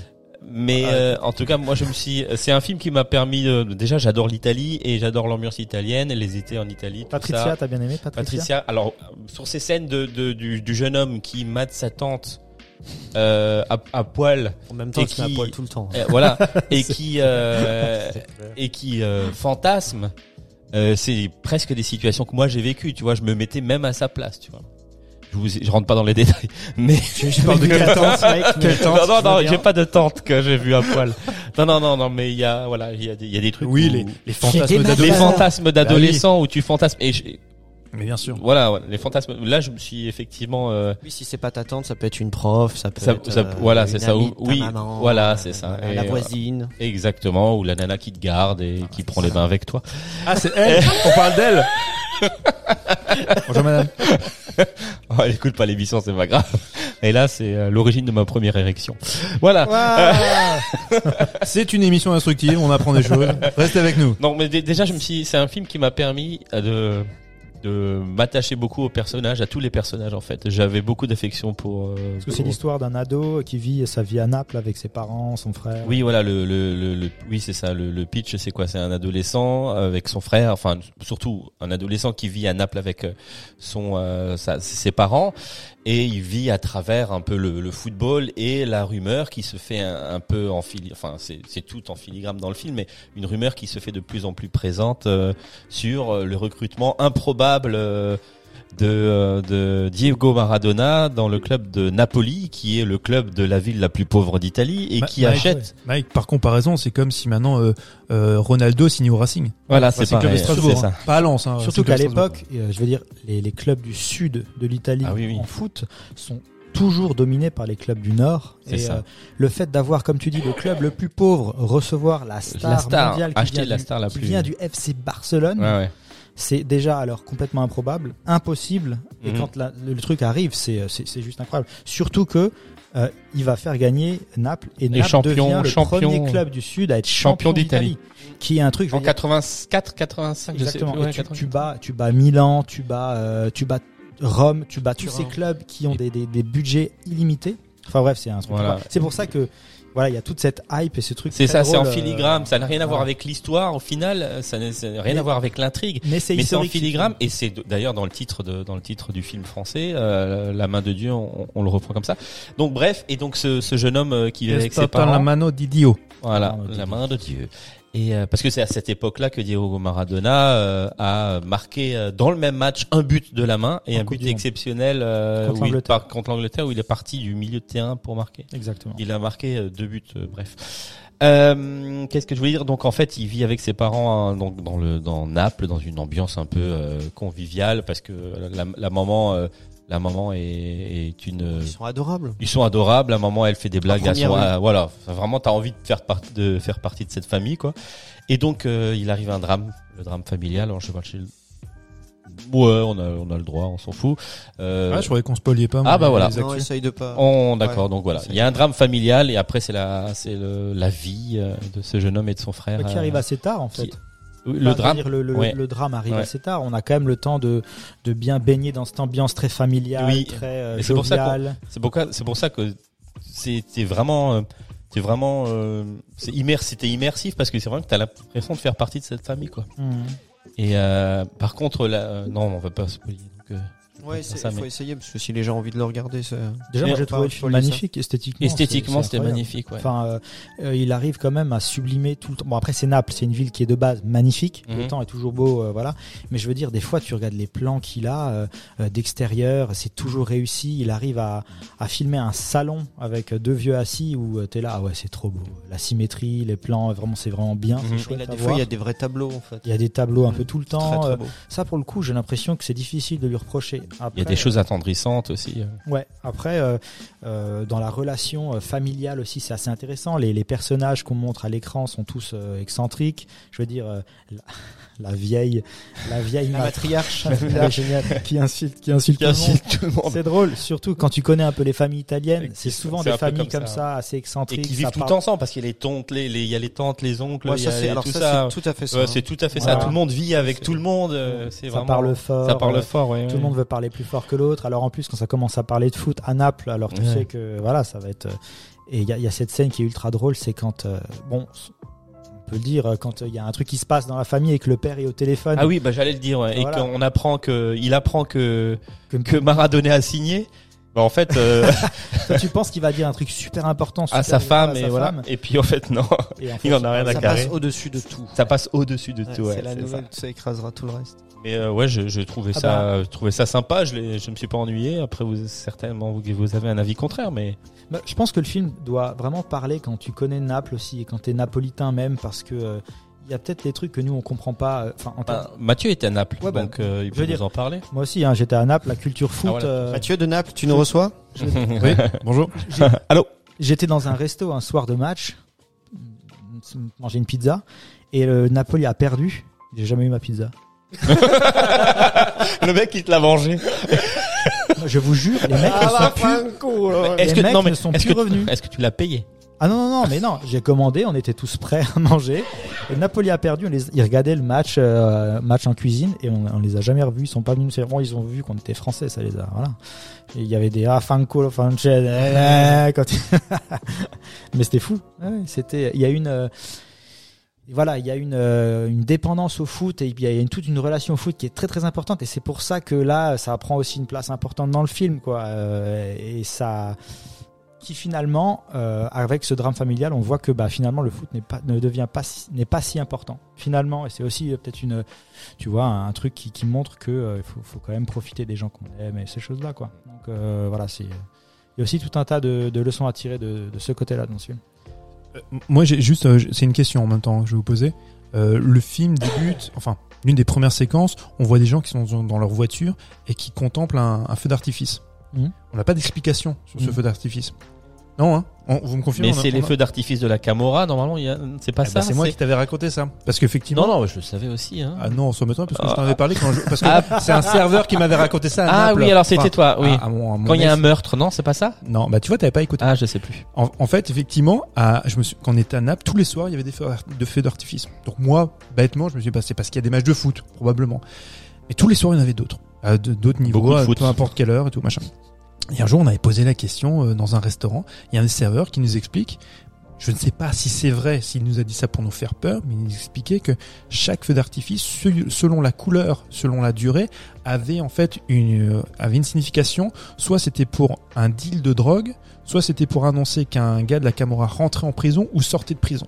Ah ouais. Ah oui, voilà. Et effectivement, quand le film Merde, tous commence, les jours. Ouais, et quand le film commence, effectivement, Ah bah. tu vois ça. Et, et tout de suite, quand je vois ces feux d'artifice, bah, je pense à cette anecdote. Donc j'attends de voir Ah ok. s'il y a un sens dans le film, mais comme il donne pas de sens, Mhm. et que les Ah gens oui. regardent ça de manière... C'est un peu déceptif pour toi. Mais non, au contraire, ça corrobore ce que je pense. Parce que s'ils avaient donné une explication, oui, c'est parce que c'était la fête nationale ou quoi que ce soit, bon, il y a eu une explication. Sauf que là, les gens regardent le feu d'artifice, bah, comme s'ils regardaient des feux d'artifice tous les soirs, Mhm. tu vois, quand ils prennent la route ou quoi que ce soit. Et, et d'ailleurs, il y a un, tu le dis, ils ont l'air un peu anxieux, en fait, en regardant le truc. Ils ont pas l'air. Il y a surtout euh, une genre, dame. tu vois, Il y a une ouais. dame, je me souviens, qui, qui regarde comme ça, qui dit, oh là là, d'accord. ok, Encore, hein. se passe encore un. Et du coup, quand je, quand je vois cette scène, je me dis, c'est la Et- première fois, en fait, où je vois, où je lis quelque chose qui corrobore ce que m'a dit ce, ce serveur. Ah, d'accord. c'est la première fois. Et Hmm. d'ailleurs, il y avait, il y a Diego Maradona qui avait un lien assez important avec euh, la mafia napolitaine, qui est, il était toujours convié. Euh, je, là, je l'ai, je l'ai entendu parce que j'ai écouté, un- la j'ai écouté une crois. histoire, une histoire documentaire, et euh, il, il testait la coke. Alors Diego, elle Et est bonne. il était, Oh, il était souvent invité aux fêtes, aux anniversaires des enfants aussi, au ça, et il a jamais euh, dit non en fait. Il a jamais euh, voulu dire non ou voilà, il a peut-être eu peur de dire non à un moment donné, et donc il s'est la- laissé embarquer là-dedans quoi. Donc il y avait un lien assez, euh, Bon, assez que- particulier avec la Camorra et, et, et Diego Maradona. Le temps qu'il jouait à Naples, euh, il était euh, tant qu'il faisait gagner l'équipe, je pense qu'il avait pas de problème avec Ouais. la mafia. Mm, ouais, c'est ça. Mais après là-bas, tout est tellement intriqué. Je veux dire, la mafia, c'est la politique. euh, Je veux dire, tu peux pas y échapper quand t'es, Mm. j'imagine, une. Une star célébrité, Ouais. Euh, impossible. le- les mafieux avaient chopé un mec et l'avaient tué parce qu'il avait loupé un penalty. Ah, c'est dans l'Amérique c'est du Sud. c'est dans l'Amérique du Sud. Colombie. ça. Amérique du En Sud, Colombie. Je veux dire, voilà, Colombien. ouais. Ah non, non, mais- non, Non, mais c'est- Coupe du Monde 94. 94. Où la Colombie, il y a un gars qui marque quand même, alors je vais dire deux ou trois buts contre son camp. Et quand il retourne au pays, la Colombie était éliminée. Donc dernière Coupe du Monde de Maradona en 94. Oui. Il retourne dans son pays en en Oui, Colombie. c'était aux États-Unis. 80. Ouais, c'était en 94 aux États-Unis. Il retourne en Colombie, il est dans un dans un dans un resto, il y a une bagnole qui s'arrête, les gars sortent et le, le mitraille Mm. parce qu'il est marqué contre son camp. Mais je crois qu'il a marqué, je crois deux, au moins deux buts contre son camp. Et donc c'était ce dernier, ce- je sais pas si vous vous souvenez. Après on va reparler du film parce Oui, que oui, c'est vrai qu'on parle mafia et on parle football. Et ce but de Maradona en Coupe du Monde 94 d'Argentine, quand il court face à la caméra et qu'il gueule face à la caméra, tu vois, il, il a des kilos en trop, mais il vient quand même de marquer. Il dit putain, je suis encore là les gars. Ouais, ouais. Moi je suis encore vivant quoi. Mm. C'était- Il moi, est comme un peu comme nous quoi. avec Ouais. les- C'est vrai que tu parles de la C'est ça. mafia et dans le film, on en, on en parle pas du tout, quoi. Mais non, parce que alors, justement, donc c'est là où je veux en venir. C'est que c'est le Naples fantasmagorique Ouais. aussi, tu vois, d'une certaine manière. Parce que je- c'est un Naples qui est quand même. Je dis pas qu'il est. euh, oui, je pense qu'il est fantasmagorique. Il est plus fantasmagorique que, que éludé ou, ou de, ou de manière polissée, tu vois. C'est parce Genre que. l'Amélie Poulain, euh, l'Amélie Poulain. Ouais, on, on, on, on rentre pas forcément dans ce travers-là, mais euh, je pense parce que. Alors, je voulais en venir là, c'est c'est vraiment les références à, à, à Fellini, tu vois. On est dans un, on a tous ces personnages très hétéroclites, très pittoresques. Vous parlez, tu vois, de- La Ouais. famille, les oncles, tout ça. ah, c'est ça entre entre donc euh, la, la tante ottomane, on a on a donc la, la la vieille qui insulte tout le monde avec son manteau de fourrure. On, on voit Il y a aussi, aussi le- l'oncle qui se fait arrêter, euh, enfin, euh, qui, qui il y a le flic, ou non mais il y a le flic retraité, Il y a un petit peu un voisin qui- un peu débile ou attardé mental. Il y a- oui, il y a le flic retraité qui avec euh, qui sort avec une une, per- une personne de forte corpulence. Tous ces personnages là très pittoresques et, euh, et de parce qu'ils représentent même physiquement, j'ai vu ça plusieurs fois chez Fellini. Ouais, j'imagine. Tu vois. ouais. dans Armacor. Alors, je sais très bien quoi là que Sorrentino s'en s'en réfère, hein, c'est une de ses influences majeures. Mais, Mais- le- Je Oui, fais une question là-dessus. Est-ce que tu peux faire, est-ce que les peuvent, tu, est-ce que tu peux faire autrement pour euh, expliquer ou pour montrer l'Italie euh, ou pour montrer le, le, le- ben, la vie, vie familiale italienne? Est-ce que tu peux rappeler que c'est est-ce- semi-autobiographique aussi. Oui, non, alors c'est peut-être semi-autobiographique. Non, mais ça j'entends. Mais euh, le côté pittoresque et l'exubérance, tu vois, des, des personnages qui est, qui est très outrancier, qui est voulu et qui donne ce charme aussi à ce Ah, ça- cinéma là Mhm. italien. Euh, je pense pas qu'il s'inscrit dans une certaine réalité. C'est une réalité un peu fantasmée, comme le Naples qu'on nous présente qui est fantasmagorique. Oui, bah oui. Parce que justement, on nous montre pas justement la Camorra, on nous montre pas. C'est pas ce que j'attends dans le film, hein, pas du tout, hein, parce que sinon je vais voir Gomorra. Hein, c'est, j'attends pas ça. Mais euh, je, je vois pas non plus les monticules d'ordures. Je vois pas, je vois pas ça. Je vois un, un, un Naples qui est quand même très poétique. Très lisse aussi, ouais. Ouais, et, et quelque chose qui est euh, le, le Naples. Moi, ce qui m'avait marqué, je sais pas si tu si t'as eu ce rapport-là quand t'étais à la Naples. Moi, j'étais fasciné parce que à chaque coin de rue, tu voyais des choses magnifiques. Et dont tout le moche monde- à la fois. Voilà. Et, et les choses magnifiques, tout le monde se fout. Parce que tu as l'impression que l'art, la culture à Naples est, un petit peu mise de côté. Alors que là, dans ce film-là, elle est omniprésente. On va voir de l'opéra, on va voir du théâtre, parce que peu importe ta classe sociale, le, le jeune homme qui, qui le dit, il le revendique. J'ai vu de peu de films dans ma vie. Et il est en train de penser, euh, il a vu une dizaine de fois, euh, euh, il était une fois en Amérique de Sergio Leone. Mais sinon, il a vu peu de films. Par contre, il va être cinéaste. Et Hmm. tous, ils ont Mm. tous la fibre artistique. Ces personnages-là, les archétypes même de ce qu'ils représentent, sont des artistes en eux- eux-mêmes. Ils sont des œuvres d'art, tu vois, eux-mêmes. Bah, l'échange d'ailleurs qu'il a avec le réalisateur est, est dingue à la, à la fin du film, il est génial. Elle- alors c'est, qu'il se fait engueuler littéralement. ouais, quoi. et c'est- do- dommage parce que je- on aurait voulu en voir plus de ça. Ouais. Vraiment, on aurait. Et donc lui, c'est un, c'est un cinéaste qui a vraiment existé. Hein. Donc il y a une séquence d'ailleurs, ils reproduisent une séquence d'un tournage où il y a le gars qui est dans, accroché sur des filins. Mm. Et quand il voit ça, il est complètement ravi. Il trouve ça magnifique. Et c'est aussi une des raisons pour lesquelles il veut devenir cinéaste parce que ça le fascine, il trouve ça très très beau. Et donc il a cette conversation effectivement avec euh, ce réalisateur qui est un réalisateur très méconnu, hein, surtout en France. Hein. Je sais même plus comment il s'appelle. Je- Aguano, non? Ah, Antonio Capuano. Ouais, c'est ça. Capuano, Capuano. ouais. Ouais, c'est ça. Et euh, je sais même pas si en, France, moi j'en ai vu aucun, hein. Aucun de ces films, je sais même pas s'ils ont véritablement été distribués chez nous, mais c'est un cinéaste napolitain qui a eu beaucoup d'influence et qui a énormément influencé effectivement Sorrentino euh, dans sa vocation. Et donc, cinéaste. empêche ce jeune homme qui veut aller à Rome, euh, monter à Rome, faire du, du cinéma. Et il l'incite à, à rester sur Naples et, et faire du cinéma à Naples. Et, et puis, euh, qui a dit que c'est un décor à ciel ouvert et qu'il peut, il peut tout imaginer ici, quoi. Oui, c'est ça. Il lui dit en gros, mais pourquoi tu vas chercher à Naples ce que tu as déjà À, à Rome, euh, ce que tu as Euh, déjà à Naples. à Rome, ce que tu as Ouais, déjà il lui Naples. dit aussi, je crois, si t'as rien à dire ici, t'auras rien à dire à Rome. Ouais, ouais, ouais, ouais, ça, mais ça c'est formidable. Bah, il, en- il a raison parce que Naples est éminemment cinéma- cinématographique. Ouais, ouais. Alors, c'est vrai que la plus, moi qui suis un fan de Giallo, le Giallo c'est principalement tourné à Rome et à Turin. Mais Naples, putain, quand tu vois Naples, tu te dis, oui, évidemment, tu peux faire un film à Naples, c'est c'est une ville dingue. Bon, moi, je suis un peu sur la réserve, moi, sur ce film. hein. J'ai- J'aime bien le cinéma de Sorrentino, mais euh, voilà, je, moi, je m'attendais à quelque chose d'un peu plus pittoresque, un peu plus, quand même, malgré tout, un peu plus baroque, un peu plus flamboyant. Il y a les personnages qui sont comme ça, mais dans l'ensemble, j'ai- pas été euh, Ce que donnait plus euh, la grande bellezza, peut-être. Ouais, complètement. Mais la, la Grande Bellezza, moi, je comprenais ceux qui pouvaient être irrités par ce film parce qu'il est vraiment too much à une Mhm. certaine mesure et qu'il est vraiment là aussi Et l'acteur est cool. J'ai oublié son nom. L'acteur est vraiment génial. Bah, qui joue aussi, non, c'est Tony Servio. Servio. Ah ouais, Servio, ah ouais, il Oui, il joue, il joue le père. euh, Il joue le père. hein, Ouais, ouais, ouais. Et il jouait, moi, la première fois que j'avais vu ce comédien, et c'était le premier film de Santino que j'avais vu, c'était Il Divo. Mmh, Alors, il euh, dit, oh, ouais. Putain, ça, par contre, ça, c'était vraiment une claque à l'époque, ouais. Et euh, ouais, ouais, ça, c'est vraiment un super film. Je vous prêterai, moi, je l'ai en DVD, vraiment, vraiment génial. Et donc, tu, ça parle, tu vois, de euh, cette connivence entre les milieux politiques, la- le Vatican, la mafia et tout. tout. Enfin, c'est c'est d'après une histoire vraie. C'est vraiment fascinant. Ça se suit trop bien. Tu n'y connais rien à cette histoire-là, toi, en tant que Français. Putain, t'es T'es happé. happé. Ah ouais, ouais, complètement. Donc moi, bon, je suis un peu, un peu, dé- Sur ta fin, un peu quoi. déçu. Tu restes un Un peu peu. sur ta fin. Ouais, Bon, bah, bah, c'était comme un puzzle. c'est un vois. C'est une sorte de puzzle ou alors une pelote de laine où il y a plein de fils qui sortent, qui tu peux tirer et puis on les tire un petit peu, on les suit un petit peu, mais sans qu'il y ait vraiment euh, une, une, une continuité dans. dans... J'ai j'ai pas vu de fil rouge. Qu'est-ce qu'on veut vraiment nous dire, mis à part euh, les expériences de ce jeune homme qui a toujours l'air d'avoir un regard très contemplatif, surtout même quand il regarde. Alors ils ont tous l'air un peu d'avoir la mâchoire qui tombe quand effectivement euh, Patricia la tante Tu se, se déshabille. Oh Mais, mais il si tu regardes bien ce regard-là, lui, il l'a pour beaucoup de choses. Mmh. Là, il a la bouche un peu ouverte, les yeux comme ça, et puis il regarde comme s'il était un peu euh, happé par le, le, le côté un peu poétique de ce qui est en train de se passer, ou peu importe, tu vois. Donc, est-ce Ouais. que c'était ça, ça Moi, je me suis raccroché à ça finalement, tu vois.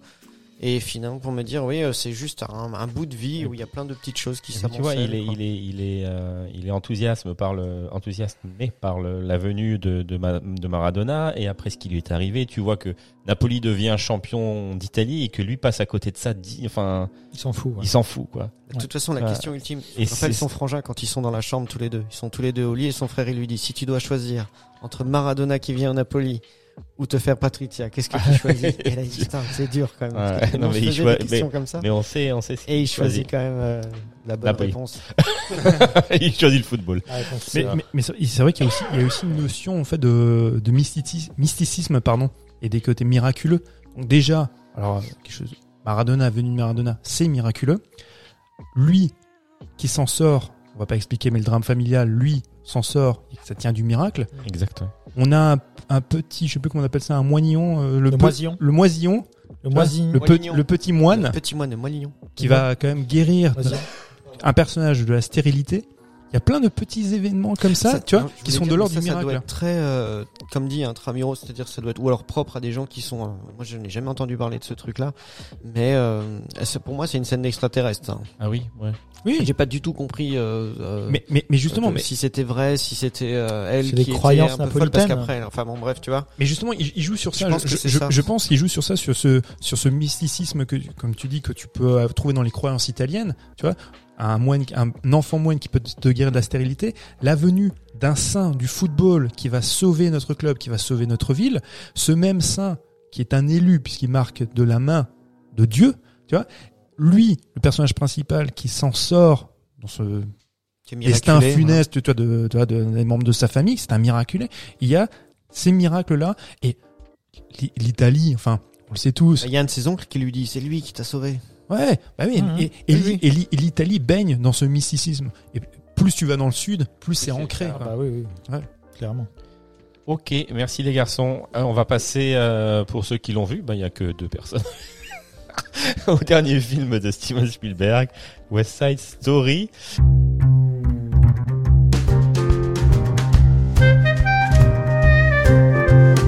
Alors les garçons, vous restez à table ou pas? Oui, on des va poser des questions. Ah, vous posez des questions.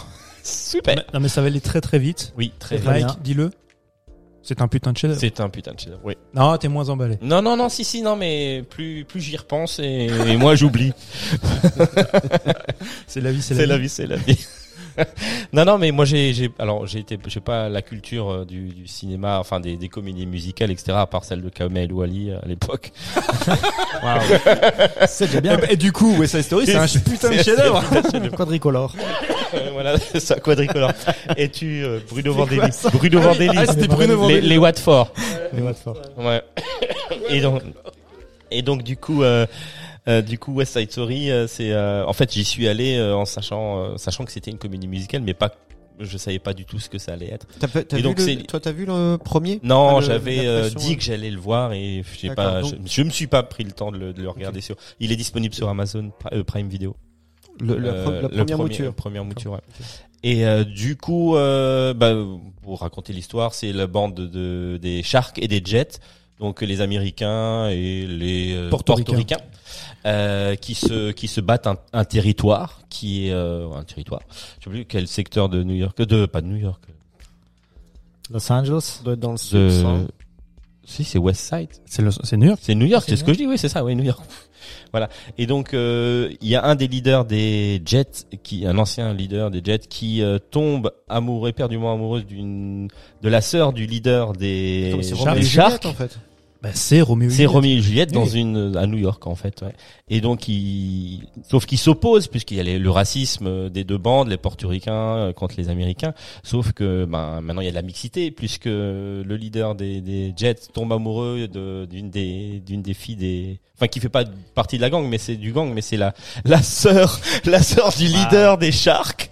Et donc du coup euh, voilà toute l'histoire euh, voilà, c'est très très beau. Non en tout Non. cas en tout cas c'est très beau, c'est très bien filmé. euh, voilà. Moi j'ai bien aimé. C'est très chorégraphié. Enfin voilà. Alors, alors, je sais pas si je vous l'ai déjà dit, c'est un putain de chef-d'œuvre. Ouais, ouais. Donc, euh, oui, Mike l'a très bien expliqué. Pas du tout. Mais si, d'une certaine manière, on a tous compris. Et comme, et comme l'a, et comme l'a soulevé euh, Jules, c'est une revisitation du, de Roméo et Juliette, très clairement. Et donc, à l'origine, c'est une pièce de théâtre sur Broadway. Ça a été adapté par euh, Robert Wise euh, en 1961, musique de Leonard Bernstein. Très grand film, Mm. qui avait raflé, je sais plus, je crois 10 Oscars avec Nathalie Wood. Voilà, un classique. Mhm. Ça, je pense qu'on l'a tous vu. Les frangins, vous l'avez vu aussi. On en a déjà parlé en off. Voilà, c'est un classique. Du coup, quand euh, il a, été- ils ont exprimé l'idée à Hollywood de faire un remake de, de ce West film, Side de Story. West Side Story, Grincer des dents. bah, tu dis mais c'est complètement con les gars. Enfin, En gros, c'est touchez pas au classique, quoi. est-ce non, mais est-ce qu'on va faire un remake de, de, Tina- de Titanic? Tu vois Mhm. Est-ce qu'on va faire un remake, je sais pas, de Bénur? Ah bah oui, ça a déjà été fait. Non, pourquoi pas faire West Side Story? Surtout que c'est l'ami Steven Spielberg qui s'y attelle. Et là, tu te dis, bon, Steven est capable de, de tout. Euh, le mec, voilà, c'est, on peut y croire. Moi, j'y crois. Il a fait quelques films, il, il sait. il sait faire. Le gars sait se démerder avec une caméra. Surtout que quand donc West Side Story, comédie musicale, il a déjà touché d'une certaine mesure à la comédie musicale avec euh, Indiana Jones et le Temple maudit, où La séquence d'ouverture, c'est 10 minutes de comédie musicale incroyable, l'une des plus grandes scènes, l'une des plus grandes séquences qu'a réalisé Steven Spielberg. Tu te dis, bon, bah, le mec peut le faire. Il a, il a fait plus que ça. Mais vraiment, moi, je, je- je le disais tout à l'heure avec les copains, moi, j'ai eu la banane pendant 2h36. Il dure 2h36 ce film. La banane, c'est le sourire. hein. Oui, oui, oui, ça n'a rien à voir avec une érection que j'ai pu avoir à un moment donné aussi, parce qu'il y a des actrices qui sont très jolies. Mais, euh, mais le film commence, sans déconner, mais moi j'étais happé. J'ai j'ai vu des séquences. Y a, vous savez, souvent on parle de cette virtuosité que peut avoir certains cinéastes, par des plans séquences, par des, des plans incroyables, des séquences incroyables. Il y a de ça dans le film. Et toi, Mais, sauf que la différence, je finis juste, là-dessus. La seule différence, c'est que Steven Spielberg, tout ce qu'il fait, c'est jamais, c'est jamais du fruit du hasard. C'est un sens. C'est pas juste, on n'est pas chez Sam Mendes. Tu vois, on fait de la virtuosité pour montrer qu'on sait faire et ça et ça ne raconte rien. Là, il fait, et ça, tout ce qu'il fait a du sens. Toi, tu, tu disais que la scène du, la scène qui t'avait marqué, dès le début, dans les cinq premières minutes, tu, tu avais compris tout, toute la, la caractérisation des, des personnages, tout ce qui allait, tout ce qui se passait. euh. En fait, ce qui est très fort, c'est que dès le début du film, ce que tu ne trouves pas dans la version de Robert Wise, c'est il parle de cette gentri- gentrification aussi. Oui. Donc effectivement, il y a ce côté voilà territoire, on se bat donc les Jets et les Sharks se battent pour un territoire, mais en même temps ils affirment leur identité. Les Jets ce sont les Américains, on va dire les natifs. Très rapidement, on se rend compte qu'ils sont pas plus natifs que ils les sont autres puisque italiens, ils polonais, ils sont de toutes les origines, euh, voilà, puisque irlandais, euh, tout ça. les États-Unis sont créés, enfin l'origine même c'est l'immigration et les portoricains en face donc ce sont les Sharks. Donc on va se dire voilà il y a déjà ce conflit en fait tu vois euh, euh, de, de migrants finalement. Mais en fait, mais il y a le territoire mais on se bat sur pour un territoire qui n'existera plus demain. Oui, parce qu'il y a un programme, euh, Voilà, un parce programme que- donc, ils d'urbanisme. Exactement. Donc il nous explique que par ce principe de gentrification ce sont des riches qui vont venir sur votre territoire. Vous les gars vous, êtes- vous allez dégager parce que vous avez beau être portoricain, américain natif si vous voulez ou quoi que ce soit, vous êtes tous la même chose. Vous êtes tous des pauvres au final. oui, c'est ça. ouais. Pauvre, c'est ça. Et le et tout ça nous est raconté dès, dès le début quand le film commence. Ouais, c'est très bien fait. Voilà, ça on le comprend. Il faut rappeler une chose, c'est une comédie musicale. Moi, je l'ai vu avec notre amie Eleonore qui n'est pas présente ce soir. Eleonore, quand on est sorti de la salle, elle m'a dit, ah, c'est compliqué quand même. Mais pourquoi? Ah, c'est moi les gars qui chantent, qui dansent, qui machin pour exprimer des choses. Donc, quand vous allez voir ce film, il y a, y a deux trois notions qu'il faut avoir à l'esprit.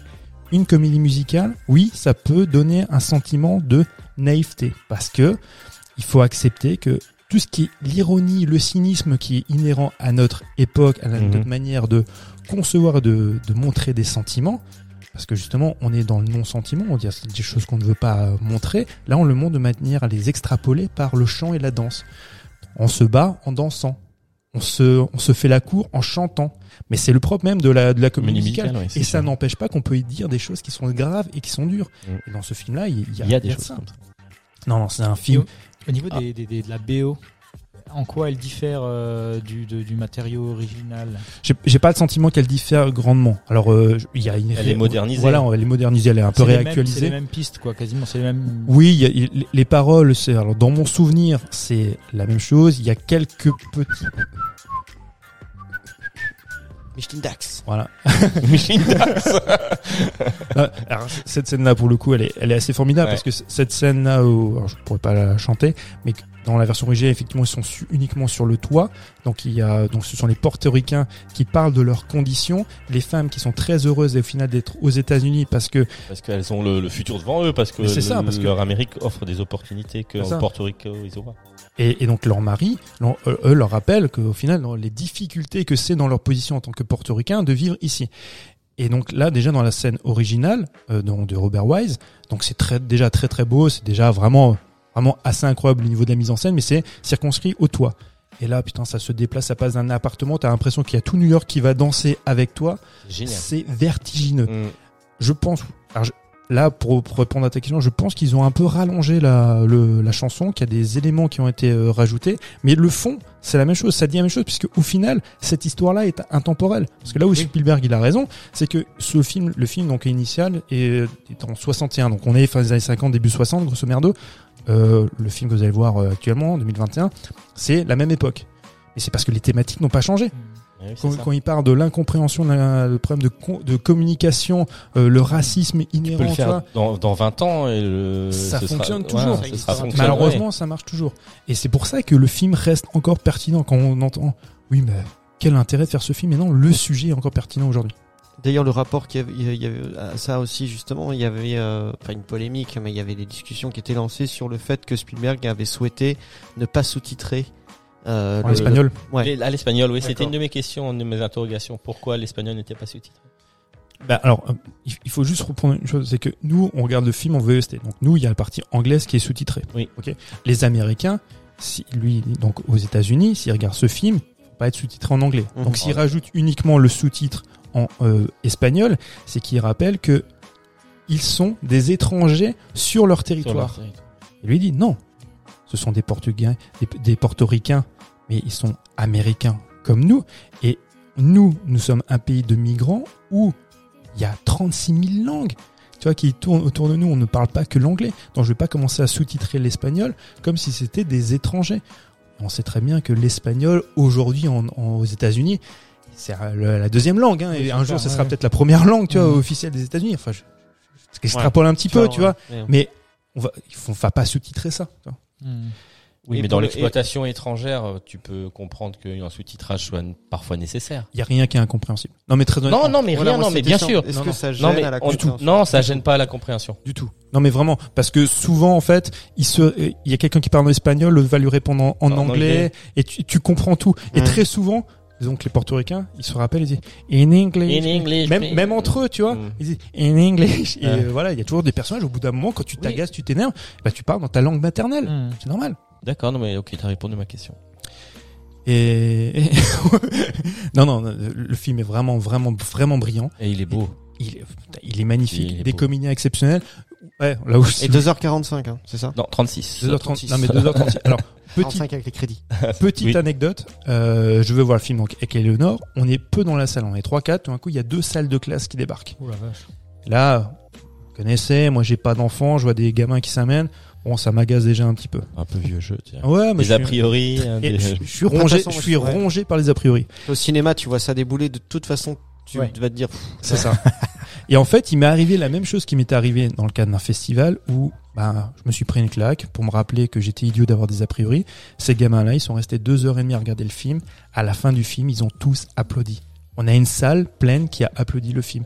Un film où je me disais, ces gamins-là, dans le meilleur des cas, ils vont s'endormir parce que ils vont trouver ça effectivement bébête et naïf. Ah non, ils ont applaudi, ils ont trouvé ça super. Hmm. Deuxième anecdote, dans le film original de Robert Wise, les portoricains, ce sont des blancs-becs qui sont grimés Hmm. en latinos. Nathalie Wood, elle est pas plus portoricaine que vous et moi. Et donc on a des comédiens qui ont été un peu voilà très maquillés pour faire portoricains. Aujourd'hui, heureusement, ce sont des vrais, des latinos. Donc parce que la faut bon. Il y en a même un qui ressemblait à un hindou. Avec la moustache. tu- tu le truc oui, c'est vrai. Ouais, c'est vrai. Bien vu, C'est Mike. Bah, constituent- Ah bah oui, Bollywood. Oui. forcément les comédies musicales. Mais aujourd'hui, tu, heureuse- fort heureusement, tu pourrais pas te permettre ça. Et après, pour relativiser peut-être un peu la chose, je suis pas certain, tu vois. Alors, bon, euh, Hollywood était aussi est extrêmement sclérosé à ce niveau-là, tu vois, dans les années 50. Mais je- j'ai j'ai du mal à croire que même à Broadway, il y avait beaucoup de comédiens latinos, tu vois, qui pouvaient reprendre ces rôles-là. Ça justifie pas le fait que tu fasses des blackface ou quoi que ce soit, même si c'est pas vraiment le cas, hein, Mhm. mais de les de les grimer, tu vois, en, en- en latin. Mais en tout cas, ouais, le, le film est plus que plaisant. Moi, j'ai pris une- vraiment, c'est une leçon de mise en scène. Je- souvent, je me disais, putain, si vous voyez ce film-là, vous pouvez apprendre à comment on fait un film, comment des plans peuvent avoir du sens, vraiment. Et c'est pas en- juste du brio. En plus, il y a, il y a le fait que tu, tu filmes des danseurs. Tu filmes pas des acteurs qui parlent et voilà. Mais il y a tu, il y a des, des gens, il y a du mouvement perpétuel et c'est pas que juste deux personnes qui dansent. Dans toute une foule qui danse. C'est vraiment, Oui, oui. vraiment impressionnant de filmer tout ça et d'être très cohérent. C'est vraiment chouette. Déjà, habituellement, les, les, les États-Unis, enfin, le Hollywood sait filmer ce genre de truc Mhm. très bien. Alors là, si c'est Spielberg en plus, tu vois, à la manœuvre. euh, Après, j'ai envie de dire, il prend un risque aussi. Hein. euh, c'est le, le genre est pas trop euh, non plus vendeur euh, sur le marché. Euh, La dernière, c'est La La Land, bon, ce qui avait Bon. été un succès. qui a marché. Ouais. Mais La La Land, là, là, en fait, est plus contemporain déjà. Euh, Il y avait puis- Ryan Gosling. Ben voilà. Il y avait Ryan Gosling. Ryan Gosling, aujourd'hui, je suis pas sûr qu'il aurait, qu'il serait vecteur, tu vois, d'entrée, mais euh, au moment où il sort, Ryan Gosling, c'est le beau gosse où toutes les midinettes vont aller voir ce film parce Mm. que Ryan Gosling, dans une comédie romantique, ça peut le faire. Quoi. Il y, a- il y a pas longtemps, j'ai vu un extrait de, de La La Land et je me suis dit, waouh, euh, t'as Ryan Gosling en train de jouer au piano et Il y en a euh, une nana qui arrive et il l'embrasse. C'est ça, elle lui dit, excuse-moi, Mm. vous auriez dû. Et puis, je te jure, enfin, elle veut lui dire qu'elle le trouve merveilleux, hein, Ouais. elle va pas lui demander du feu, mais euh, elle, Ouais. appro- elle arrive avec aucune autre intention que de lui parler, Et et lui lui, vient- lui dit rien, il l'attrape pas par les cheveux, mais on n'est pas loin, il l'attrape à la taille, il la penche, et poum, il lui roule une grosse je me mm, Mais vous avez jamais vu La La Land hashtag Non mytho. Bah, si. C'est un super film. Mais c'est- Super film. Et c'est- c'est- non mais cette séquence elle est géniale aussi dans La Land. Moi je la trouve Ouais, ah non, super. non. Il n'y a pas de- d'histoire Après, de consentement là-dedans non plus. Je te dis, s'il avait une bosse dans le dos, qu'il elle avait pas ça, dit oui, elle a pas dit non, hein. Oui hein. alors alors si on parle de ça, euh, bah, on peut parler c'est de la, la Belle au bois dormant qui se fait réveiller par, un- par Ah un baiser alors qu'elle dort quoi tranquillou. C'est clair. Bonjour madame. Il y a Non, quelqu'un Su- Super film. Alors il y a euh, rapidement sur le casting donc il y a le Ansel Elgort. Tu m'as dit c'était quoi C'était une endive. Bon. Ah, quand même, en termes de, de jeu d'acteur, c'est pas non plus. En fait, euh, voilà. c'est pas au niveau du jeu d'acteur, je pense que ce, ce garçon a un déficit de charisme. Mais ce qu'il y a, c'est qu'il sait bouger. Et il nous l'avait prouvé dans Baby, Dri- Baby Driver. c'est Jesse Eisenberg qui sait danser. Ouais. ouais, Un peu. Ouais. Mais- vous, vous parlez, c'est le, c'est lequel? C'est celui. euh, C'est Tony. Ah, Tony. D'accord, ok. Ok. Ah, ouais. Il est Ouais. pas connu pour, tu vois, son. Euh, un Et charisme pourtant, fou, quoi. il, oui, mais pourtant, il c'est pas, c'est pas, enfin, il a pas peut-être pas de charisme, mais il a, il a une tête quoi.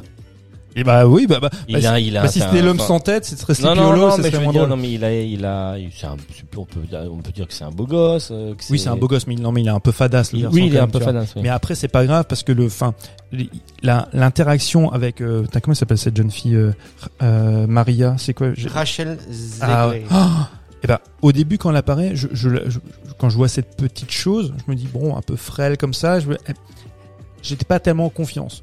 Mais punaise, elle prend une place dans le film, elle est, ouais, elle, est merveilleuse. De toute façon, toutes les actrices, hein, il y a Rita Moreno, il y a Ariana euh, DeBose, enfin, franchement, le, le, le cast est vraiment, vraiment chouette. Ah, il y a Corestol. Alors, je me demandais si lui, il allait chanter, et oh, il chante pas. Bon, dommage, ça aurait, été, ça aurait pu être Ah, rigolo. ouais, il est bien, lui. Mais, hein, lui, il est, bah, Il est chouette. c'est toujours le, le deuxième couteau, tu vois, mais, euh, il passe bien. Et, ah, euh, pff, J'adore, il a Ouais. une tronche, il a quelque chose. Et je me suis, dit, est-ce que lui va chanter? Bah non, il, il chante pas. Ils, ont, dommage. ils, ils chantent tous plutôt pas mal, non? Ils chantent tous très bien. Hein? ouais. Et elle, en fait, bah, c'est marrant parce que Eleanor me disait la même chose par rapport à Rachel Zegler. Elle me disait, euh, ouais, elle a une voix qui porte trop dans les aigus, elle a une voix un peu d'opérette, ce qui qui peut être un peu agaçant. Agaçant. Mais euh, Nathalie Wood, euh, dans, dans le film, c'est dans la version Pareil. originale, c'est ça aussi, tu vois. Non, fr- franchement, moi, j'ai vraiment pris une claque euh, avec ce Il film. va être longtemps à l'affiche encore? Non, il marchera pas ce film-là. Il marche pas du tout déjà. Il marche pas parce que, comme on dit, il y a plus d'appétence. Euh, ben, Lolo en parlait pour les comédies musicales, même aux États-Unis, qui est quand même la nation un peu des comédies musicales. hein. On pense au Jane Kelly, au Fred Astaire et compagnie, mais là, euh, ça marche pas. Bon, effet Covid et tout ce que tu veux. Les États-Unis, ils attendent qu'une seule chose, qui est le nouveau Spider-Man qui sort. C'est c'est tout quoi. Et puis Matrix. Puis Matrix. hein. Mais ouais, mais si vous avez l'occasion de le voir, allez-y parce que c'est un très grand film de Steven On Spielberg. fera peut-être un épisode spécial Matrix. Peut-être, peut-être. Ce sera la surprise. Tonto Spielberg nous rappelle qu'il est quand même le, le patron. Vraiment, à 75 ans, le mec, euh, fort, très très fort. Bravo Steven. Ben, merci les garçons. Euh, on va passer à la rubrique des coups de cœur et pour cette rubrique, euh, nous allons retrouver Thomas que vous avez connu il y a 15 jours, euh, qui va nous partager un de ses coups de cœur aussi. Alors,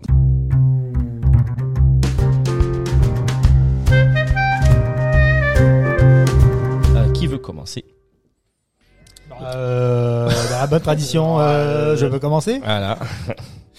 et je vais vous parler de jeux vidéo. Ah. Non, bah on va faire un raccord quand même avec Police fédérale Los Angeles.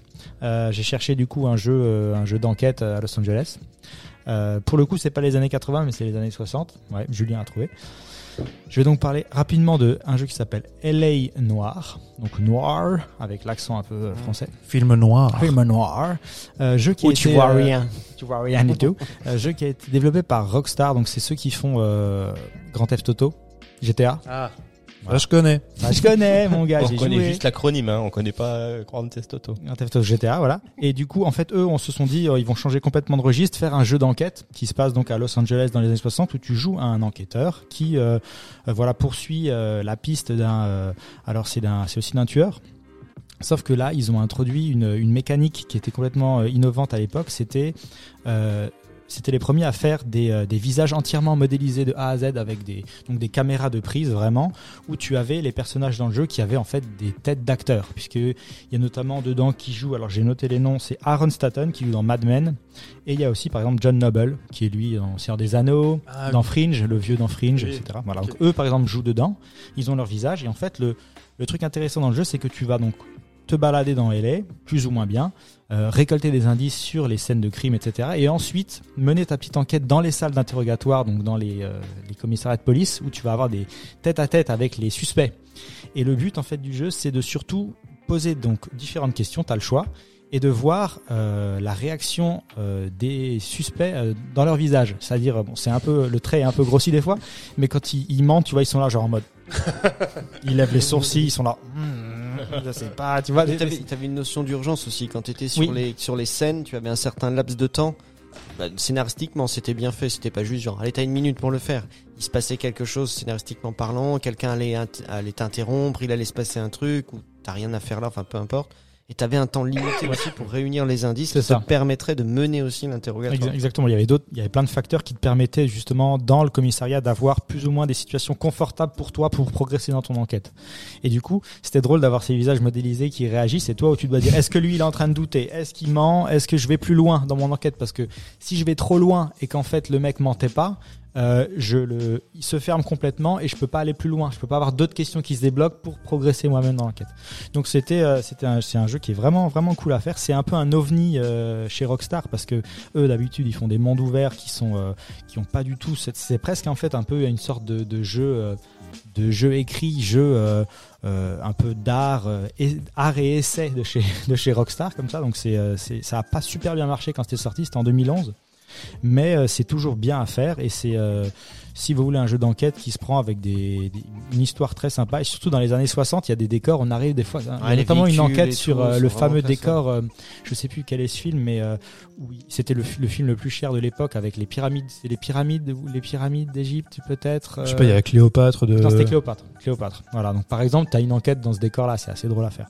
Donc, euh, J'ai une question. Là, tu, tu disais c'est un. Donc c'est pas un blockbuster, c'est ça? C'est un truc d'auteur, c'est ça alors, c'est un. Ça existe dans le jeu vidéo? Il y a- Ou les Ah ouais, budgets mais bien sûr. mais alors, du coup, les budgets, c'est c'est quoi? Alors Ah ben je sais pas, tu bah déjà tu parles de ça mais maintenant il y a une grande vague qui s'appelle la vague des- des jeux indépendants. C'est des gens qui développent des jeux, ils sont euh, ils sont deux ou trois voire tout seuls D'accord. et ils arrivent à développer des jeux qui sont incroyables en termes de euh, de prise de position, de, de narration, de et c'est exactement ce qu'on voit dans le cinéma en fait. Mais comme dans le cinéma, du coup, ils, ils se produisent eux-mêmes, mais ils, ils ont un réseau de distribution qui est, Alors qui est, ils sont rachetés par des grosses euh, Alors, soit- majors là. ou- soit ils se produisent eux-mêmes et ils arrivent à euh, sortir l'argent pour se lancer au départ, pour ensuite être repérés et être achetés par une des éditeurs qui vont ensuite les. voilà. Euh, soit souvent ça se fait par le bouche à oreille. Il y a même des plateformes qui permettent de distribuer ton jeu et tu donnes en fait l'argent que tu veux aux développeurs. Ils ont déjà réussi comme ça, mais souvent en fait c'est plutôt des éditeurs connus comme éditeurs de jeux indépendants qui vont repérer des petites pépites à droite et à gauche dans les salons. Ils vont dire toi mon gars, on te finance ton jeu. Ok, donc il y a des distributeurs Ah oui, de oui, films oui. de, de jeux indépendants aussi. D'accord. Comme au sûr. Cinoche en fait, c'est exactement le Exactement même fonctionnement. pareil. Et il y a, comme au Cinoche, des euh, triple A, euh, euh, blockbusters immenses euh, avec Ok. euh, 500 personnes qui développent. D'accord. Et ce, Et, ça, et ce jeu-là, en fait, c'était du coup un jeu développé par des les plus riches qui sont Rockstar, euh, sauf que euh, ils ont, si tu veux, c'est un jeu, c'est un de leurs jeux mineurs. Eux le savaient même qu'ils en vendraient pas beaucoup. Ils ont voulu juste développer ce jeu pour mettre en avant la nouvelle technologie, euh, et mais c'était pas un GTA quoi, largement pas. Et ils le savaient, mais ils l'ont quand même proposé et ça a quand même relativement marchouillé parce que c'était eux qui l'ont proposé. Donc euh, voilà, ils en ont fait d'autres comme ça. Il y a eu un Max Payne aussi comme ça, mais et ton, ton jeu, la LA Noir, LA Noir. Noir euh, il se joue sur ordinateur, sur console, sur PC, sur, sur PC, euh, et, sur tu toutes les consoles. Et tu l'achètes Là, et tu le trouves encore sur les plateformes actuelles comme jeu rétro, puisque c'est 2011, mais tu le trouves Stream, je sais pas quoi là, sur Stream, des choses comme ça? sur Steam. Ouais, ouais, tu Ah, peux Steam, sur, pas Stream. sur toutes les plateformes. Tu peux Steam. le trouver pour pas cher, hein, pour pour une bouchée de pain. Après, c'est un peu c'est un peu vieillot entre guillemets. Oui, c'est à 10 ans quoi. mais c'est une- c'est très Ah, intéressant. ouais, il faut le- toujours remettre à son époque, c'est-à-dire que là c'était une avancée technologique dingue. Euh, Moi, je, voilà, c'est comme ça. C'est sûr que si tu y rejoues maintenant, euh, il y a d'autres choses qui sont faites aujourd'hui avec une esthétique qui est plus, qui est comment dire, qui est beaucoup plus agréable et qui est. Après, faut avoir les bécanes pour euh, pour Mm. regarder ce genre, jouer à ce genre de jeu. Mais euh, Voilà. Surtout que vous nous disiez la dernière fois, c'est en, en, en jeu vidéo, euh, une année normale, c'est équivalent à 10 années de jeu vidéo. c'est ça Incroyable. non mais rien que cette année, il y a eu 14 000 sorties. Ok. 14 Donc- 000 sorties. Non mais 14 000 sorties noyées. Souvent, euh, il y a, je veux dire, de ces 14 000, tu en retiens euh, 150. Parmi ces 150, tu en gardes euh, 30, et dont 5 excellents. C'est un truc comme ça, quoi. Parce que euh, les grosses maisons, de, de, elles sont, elles, elles- c'est comme dans le cinéma, elles sont capables de mettre des sommes folles sur la table et de sortir des jeux pas finis, des pour, bouses. pour- pour vous donner en fait, à, à titre de comparaison, à Hollywood, on produit 500 films par an. Ouais, bah voilà. mais quand je te dis, voilà, mais Il y a juste euh, Hollywood. À, à Hollywood, c'est quoi? Bon, juste pour euh, à Hollywood, on produit. euh, le mec est producteur, tu sais. À Hollywood. Bon, bon, juste pour vous remettre euh, les choses dans leur contexte, à Hollywood, euh, on produit 500. Alors, partie de com- à titre de comparaison, chez nous, à Nollywood, Nollywood c'est au Nigeria, ils produisent 1200 films par an. énorme. Et à Bollywood, c'est encore, c'est un truc de malade. C'est un peu Ah, moins- c'est à encore- Bollywood, c'est un peu moins. En fait, ceux qui produisent le plus de films, c'est Nollywood parce qu'en en fait, ils se sont rendus compte que il il y a énormément de films qui sont réalisés, mais peu de films qui sont diffusés. Ou ils sont diffusés dans la salle de fête de, de chez Michel. Quoi. Et, euh. Eh ben, puisque t'as encore la parole, t'as la parole, euh, on va passer à ton coup de cœur. je peux faire agresser. Non, non, ben, J'ai il j'ai faut deux, qu'on coups- avance. j'ai deux coups de cœur Eh ben, vas-y. et je vais aller beaucoup plus vite qu'il y a deux semaines.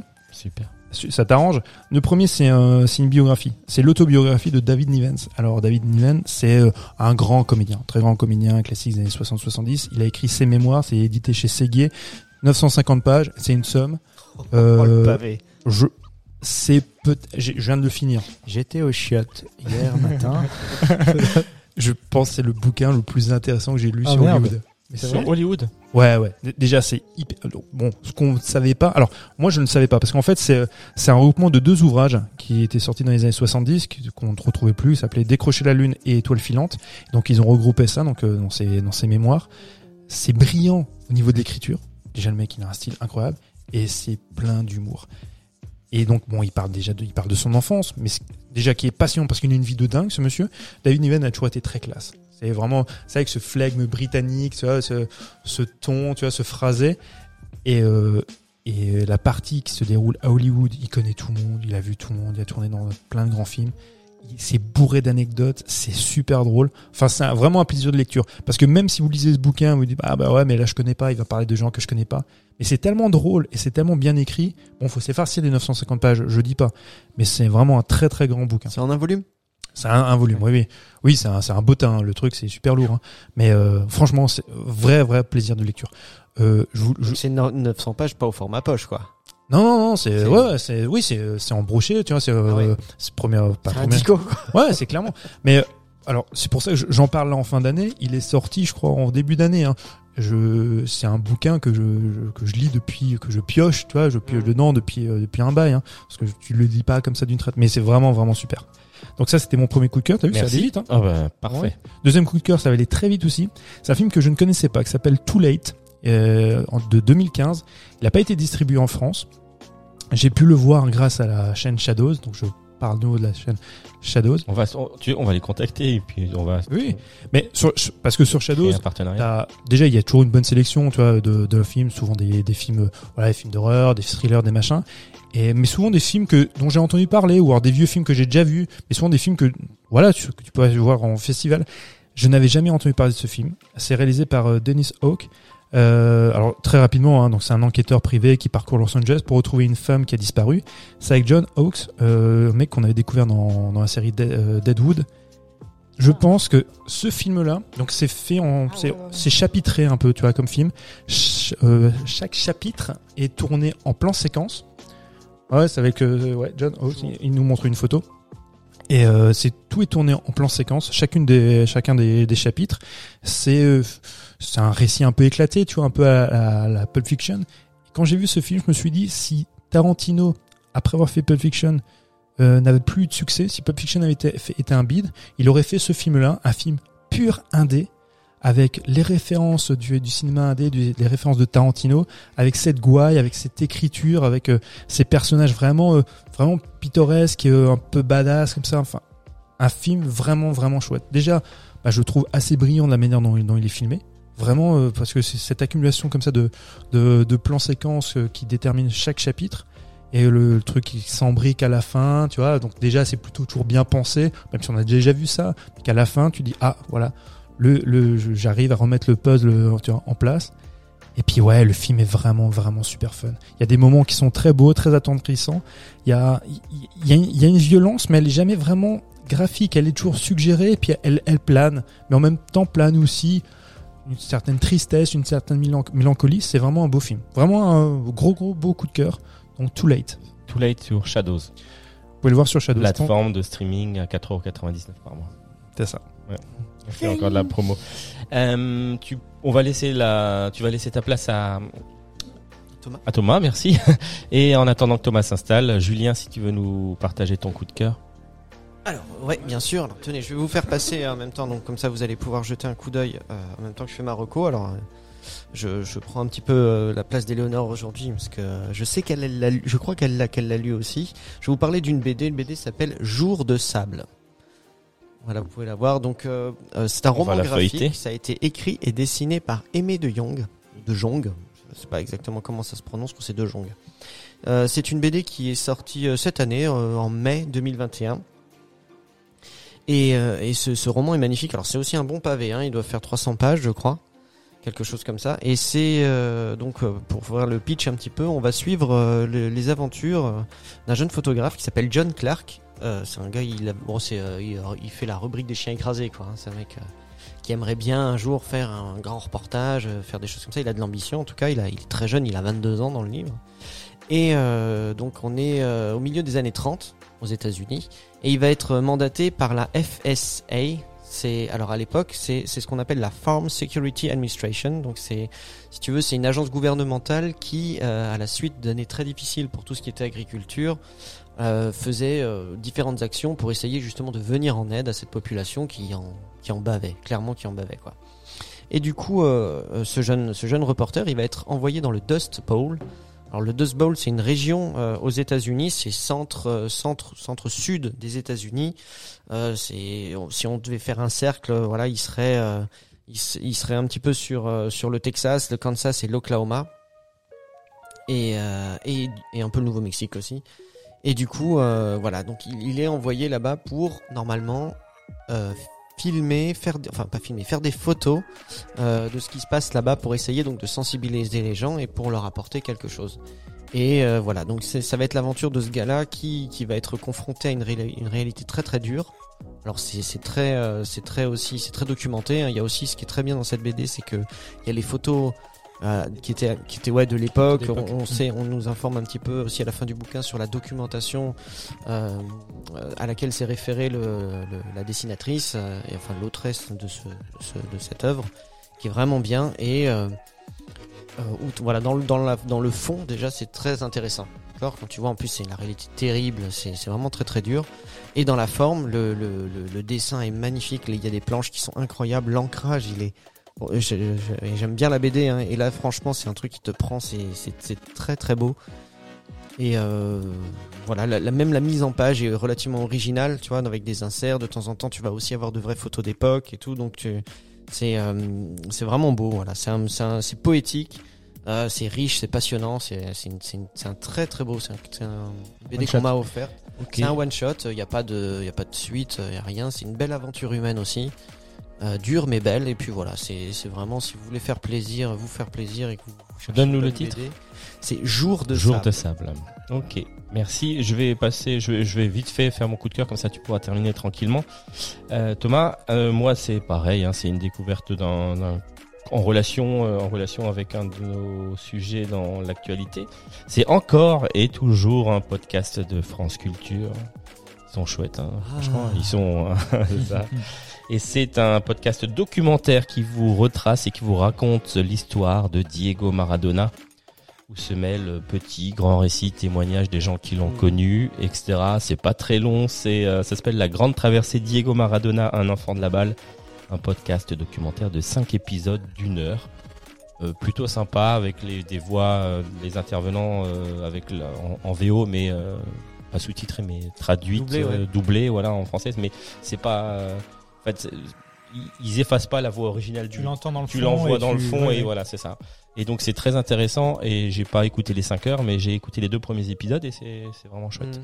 Donc je vous conseille temps, si ouais, vous voulez de quoi faire. Quoi. voilà, si vous voulez rester dans le domaine euh, de Diego Maradona, eh ben c'est le podcast de France Culture, Grande Traversée, Diego Maradona, un enfant de la balle. Voilà tout. Et on va passer au coup de cœur de Thomas, qui nous a rejoint pour sa deuxième participation à notre podcast. Bah oui, il y avait un petit goût de reviens-y. C'est ça. voilà. J'interviens à la toute fin, c'est euh, comme les scènes post-génériques, on attend que ça. Euh, donc, mon petit coup de cœur, euh, mon, mon, mon beau coup de cœur, c'est euh, le dernier film de Yvan Attal, Les choses humaines. Oui, je suis euh, c'est un. Bah, oui, tu l'as, tu l'as vu aussi. On est Je l'ai vu. oui. Ah, Je l'ai vu il y a deux jours. oui. Moi, j'ai Ouais. peur de le voir ce film en fait. Alors justement, j'avais peur de le voir, j'avais peur, j'avais peur d'un certain opportunisme. C'est-à-dire Ouais, qu'en ce ça. moment, c'est euh, depuis Balance ton port, euh, MeToo, euh, c'est un peu des sujets un peu casse-gueule. Yvan Attal, c'est pas le plus subtil, le plus fin. Donc j'avais en effet, euh, je, je craignais un discours très, très, euh, soit d'un côté très blanc ou très noir. euh, le, le, le gars, c'est le salopard, machin. Et en fait, non, le, le film est sur la vérité, mais sur les vérités. C'est-à-dire la vérité de lui, est-ce qu'il est coupable? Est-ce qu'il est innocent? L'interprétation de chacun. Voilà. Elle, elle est-ce que c'est une victime ou plutôt est-ce qu'elle est dans la manipulation, dans le mensonge? Donc je veux juste pitcher deux en deux petites et alors oui, secondes. t- oui, je vais, je vais pitcher. Donc en fait voilà, c'est euh, l'histoire elle est toute simple. C'est un c'est un jeune homme qui rencontre une jeune femme et, et euh, ils, se, ils, ils se fréquentent et euh, le temps d'une nuit, le temps d'une nuit même, hein, c'est une fête. Et euh, le, le lendemain, quelques jours après, le- les flics débarquent chez lui. Il est accusé de viol. Ils se connaissaient avant tous les deux ne connaissais pas. En fait, si tu veux, euh, son, son, sa mère, donc sa mère est interprétée par Charlotte Gainsbourg, Mhm. euh, est maquée avec euh, Mathieu Kassovitz. Celui-ci a une fille, et donc c'est la jeune fille en fait. Ah oui, et- d'accord. voilà. Et euh, demi-sœurs par alliance quoi. Oui, par Mais alliance, c'est la ça. première rencontre. Mais ils le, Ils- ils le savent tous les deux Qui sont demi Oui, Oui, oui, ouais. oui, non, bien sûr. Ils se rencontrent lors d'un repas et les parents les invitent. Ah, tu, moi- ah bah maintenant je, je pars, je vais ma veste et je vais à une soirée. Ah bah tiens, emmène Charlotte. Je sais même plus si Ah oui, elle s'appelle. Charlotte. Euh, allez Charlotte, ça te fera du bien d'aller à cette soirée. Ils vont Et à cette suite à ça, soirée. ils couchent à ensemble quoi. Oui. Voilà. Ils couchent même Enfin, pas ils couchent ensemble. ensemble. Non, Non, couchent elle, pas elle, l'accuse de viol. Voilà. Voilà, elle, euh, elle, elle- voilà, il va se passer un, il va se passer un truc. C'est une soirée, une soirée un peu arrosée. Lui, il est avec ses potes, il est en mode beuverie. Elle, tu vois que c'est la nana qui sort pas beaucoup. En plus, elle a, elle fait partie d'une famille, euh, enfin, sauf sa mère est juge pratique, suis très pratiquant. pratiquante. Mmh. Donc elle est plutôt, euh, c'est un peu la, la fille un peu studieuse, tu vois. Et donc du coup voilà. Et euh, suite à ça, donc elle vit mal l'échange qu'ils vont, qu'ils vont, qu'ils vont avoir. Voilà, c'est ça. Mais euh, ce qui est malin dans le film, c'est que cet échange-là, cette scène-là, ce viol, Jamais montré. jamais montrée. Mhm. Donc en fait, toi, il y a, il y a deux parties dans le film. Tu as la partie contextuelle, où on va voir euh, comment, ben, que ce soit lui ou elle, ou même les familles autour euh, vivent, euh, vivent le drame. Et tu as aussi la partie du procès, qui est une longue partie dans le film. Et en fait, nous, on est des jurés dans le procès, clairement. Parce qu'en Ok. plus, on, a vraiment les- ouais, on a les l'être. ouais. on a les plaidoiries, c'est un, c'est un long plan. T'as un, t'as un plan séquence euh, sur euh, les plaidoyers des, euh, des deux avocats et, euh, et du coup on, on vient nous on, on nous parle et c'est à nous spectateurs, nous jurés, de déceler quelle est la vérité. Et voilà. Et donc évidemment je ne dirai, je ne dirai pas la, la fin du film, on n'est pas là pour ça, mais en tout cas on, on fait vraiment appel au, au point de vue, aux différences de point de vue. Et aux références de chacun et à la, ouais, aux références de chacun et à, et à ton éducation et à ce que Tout tu prêtes, ce que tu, toi, ce que tu considères la normalité alors que quelqu'un d'autre n'est, Oui, oui. n'a pas la même normalité que toi. Tu vois ce que je veux dire? Ouais, tout à fait. Toi, tu as l'impression d'être dans ton bon droit parce que tu as toujours évolué comme ça, parce que c'est ton contexte familial, c'est ton éducation et que tu t'es toujours, t'as toujours agi comme ça sans avoir de soucis. Et euh, toi, tu considères que ben voilà, c'est la norme, alors que la personne d'en face.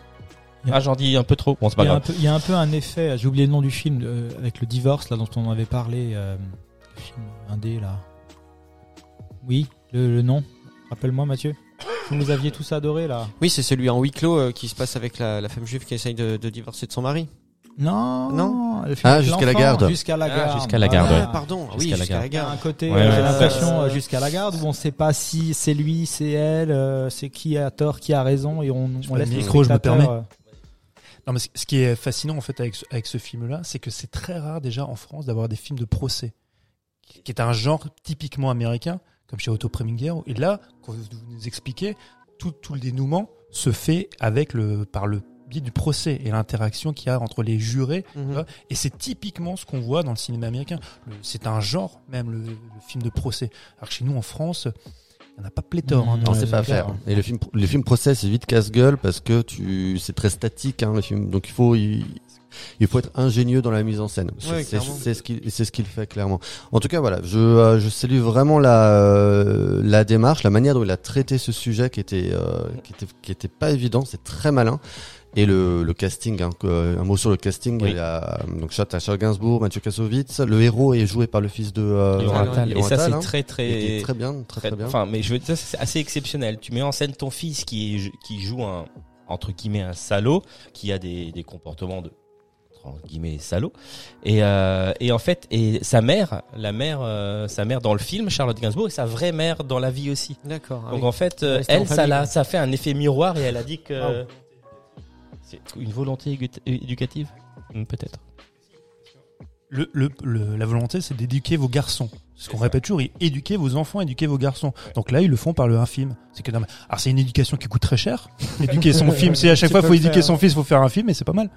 Et un petit mot au niveau du casting, moi j'ai été complètement scotché par euh, Pierre Arditi que j'avais euh, Oui. que j'avais pas vu depuis longtemps et, euh, et que j'avais surtout pas vu aussi bon Qui joue le père du, de l'inculpé qui, qui joue le père de l'inculpé et euh, qui fait un, un célèbre journaliste politique euh, France 2, sur voilà, France Télé. peut-être une allusion à un personnage célèbre, je ne sais pas, mais en tout cas qui fait un, un- qui est vraiment un séducteur. On voit clairement que les femmes défilent défilent dans son lit comme dans sa vie et, euh, et, disons, et c'est c'est ce modèle-là qui est qui est remis en cause aussi. Donc le, le, le- D'accord. Mais allez le voir, c'est, et- Oui. et, et il est, moi je pense, je savais même pas combien de temps il durait, il est, il est assez long, 2h20. ouais. 2h20, mais euh, ça, Mais ça passe, ça passe très très vite parce que effectivement une bonne partie du film c'est le, le procès et c'est euh, t'es euh, t'es assez bluffé par par ce par cette séquence là et euh, t'es toujours là ballotté entre ouais non il l'a fait non non elle ment non en fait elle dit Ah la ouais, ouais, vérité c'est très Et très lui, bien il ment. cette position. et puis et tu sais pas et en fait tout est une question voilà, d'interprétation quoi Ok. cool voilà Merci. Merci beaucoup Thomas de ta participation pour euh, cette rubrique des coups de cœur. Merci les garçons, merci Mathieu qui est pas tiré loin de nous. et on vous remercie. Hein? Tu nous observes et merci à vous les auditeurs de nous suivre euh, et euh, je vous invite à vous abonner comme tous les 15 jours à notre podcast La Nuit Américaine sur toutes les plateformes d'écoute. Vous pouvez la noter et la commenter sur Apple Podcast, ça nous aidera beaucoup. Vous pouvez nous suivre sur les réseaux sociaux Instagram, Facebook. Et en attendant de vous retrouver dans 15 jours, eh ben, belle semaine à vous. Oui, bah, Enfin, belle semaine, belle, euh, belle deux semaines, belle comment on semaine, dit belle deux semaines. Ça se dit. Hein? Une belle quinzaine à vous. Ciao. Ciao.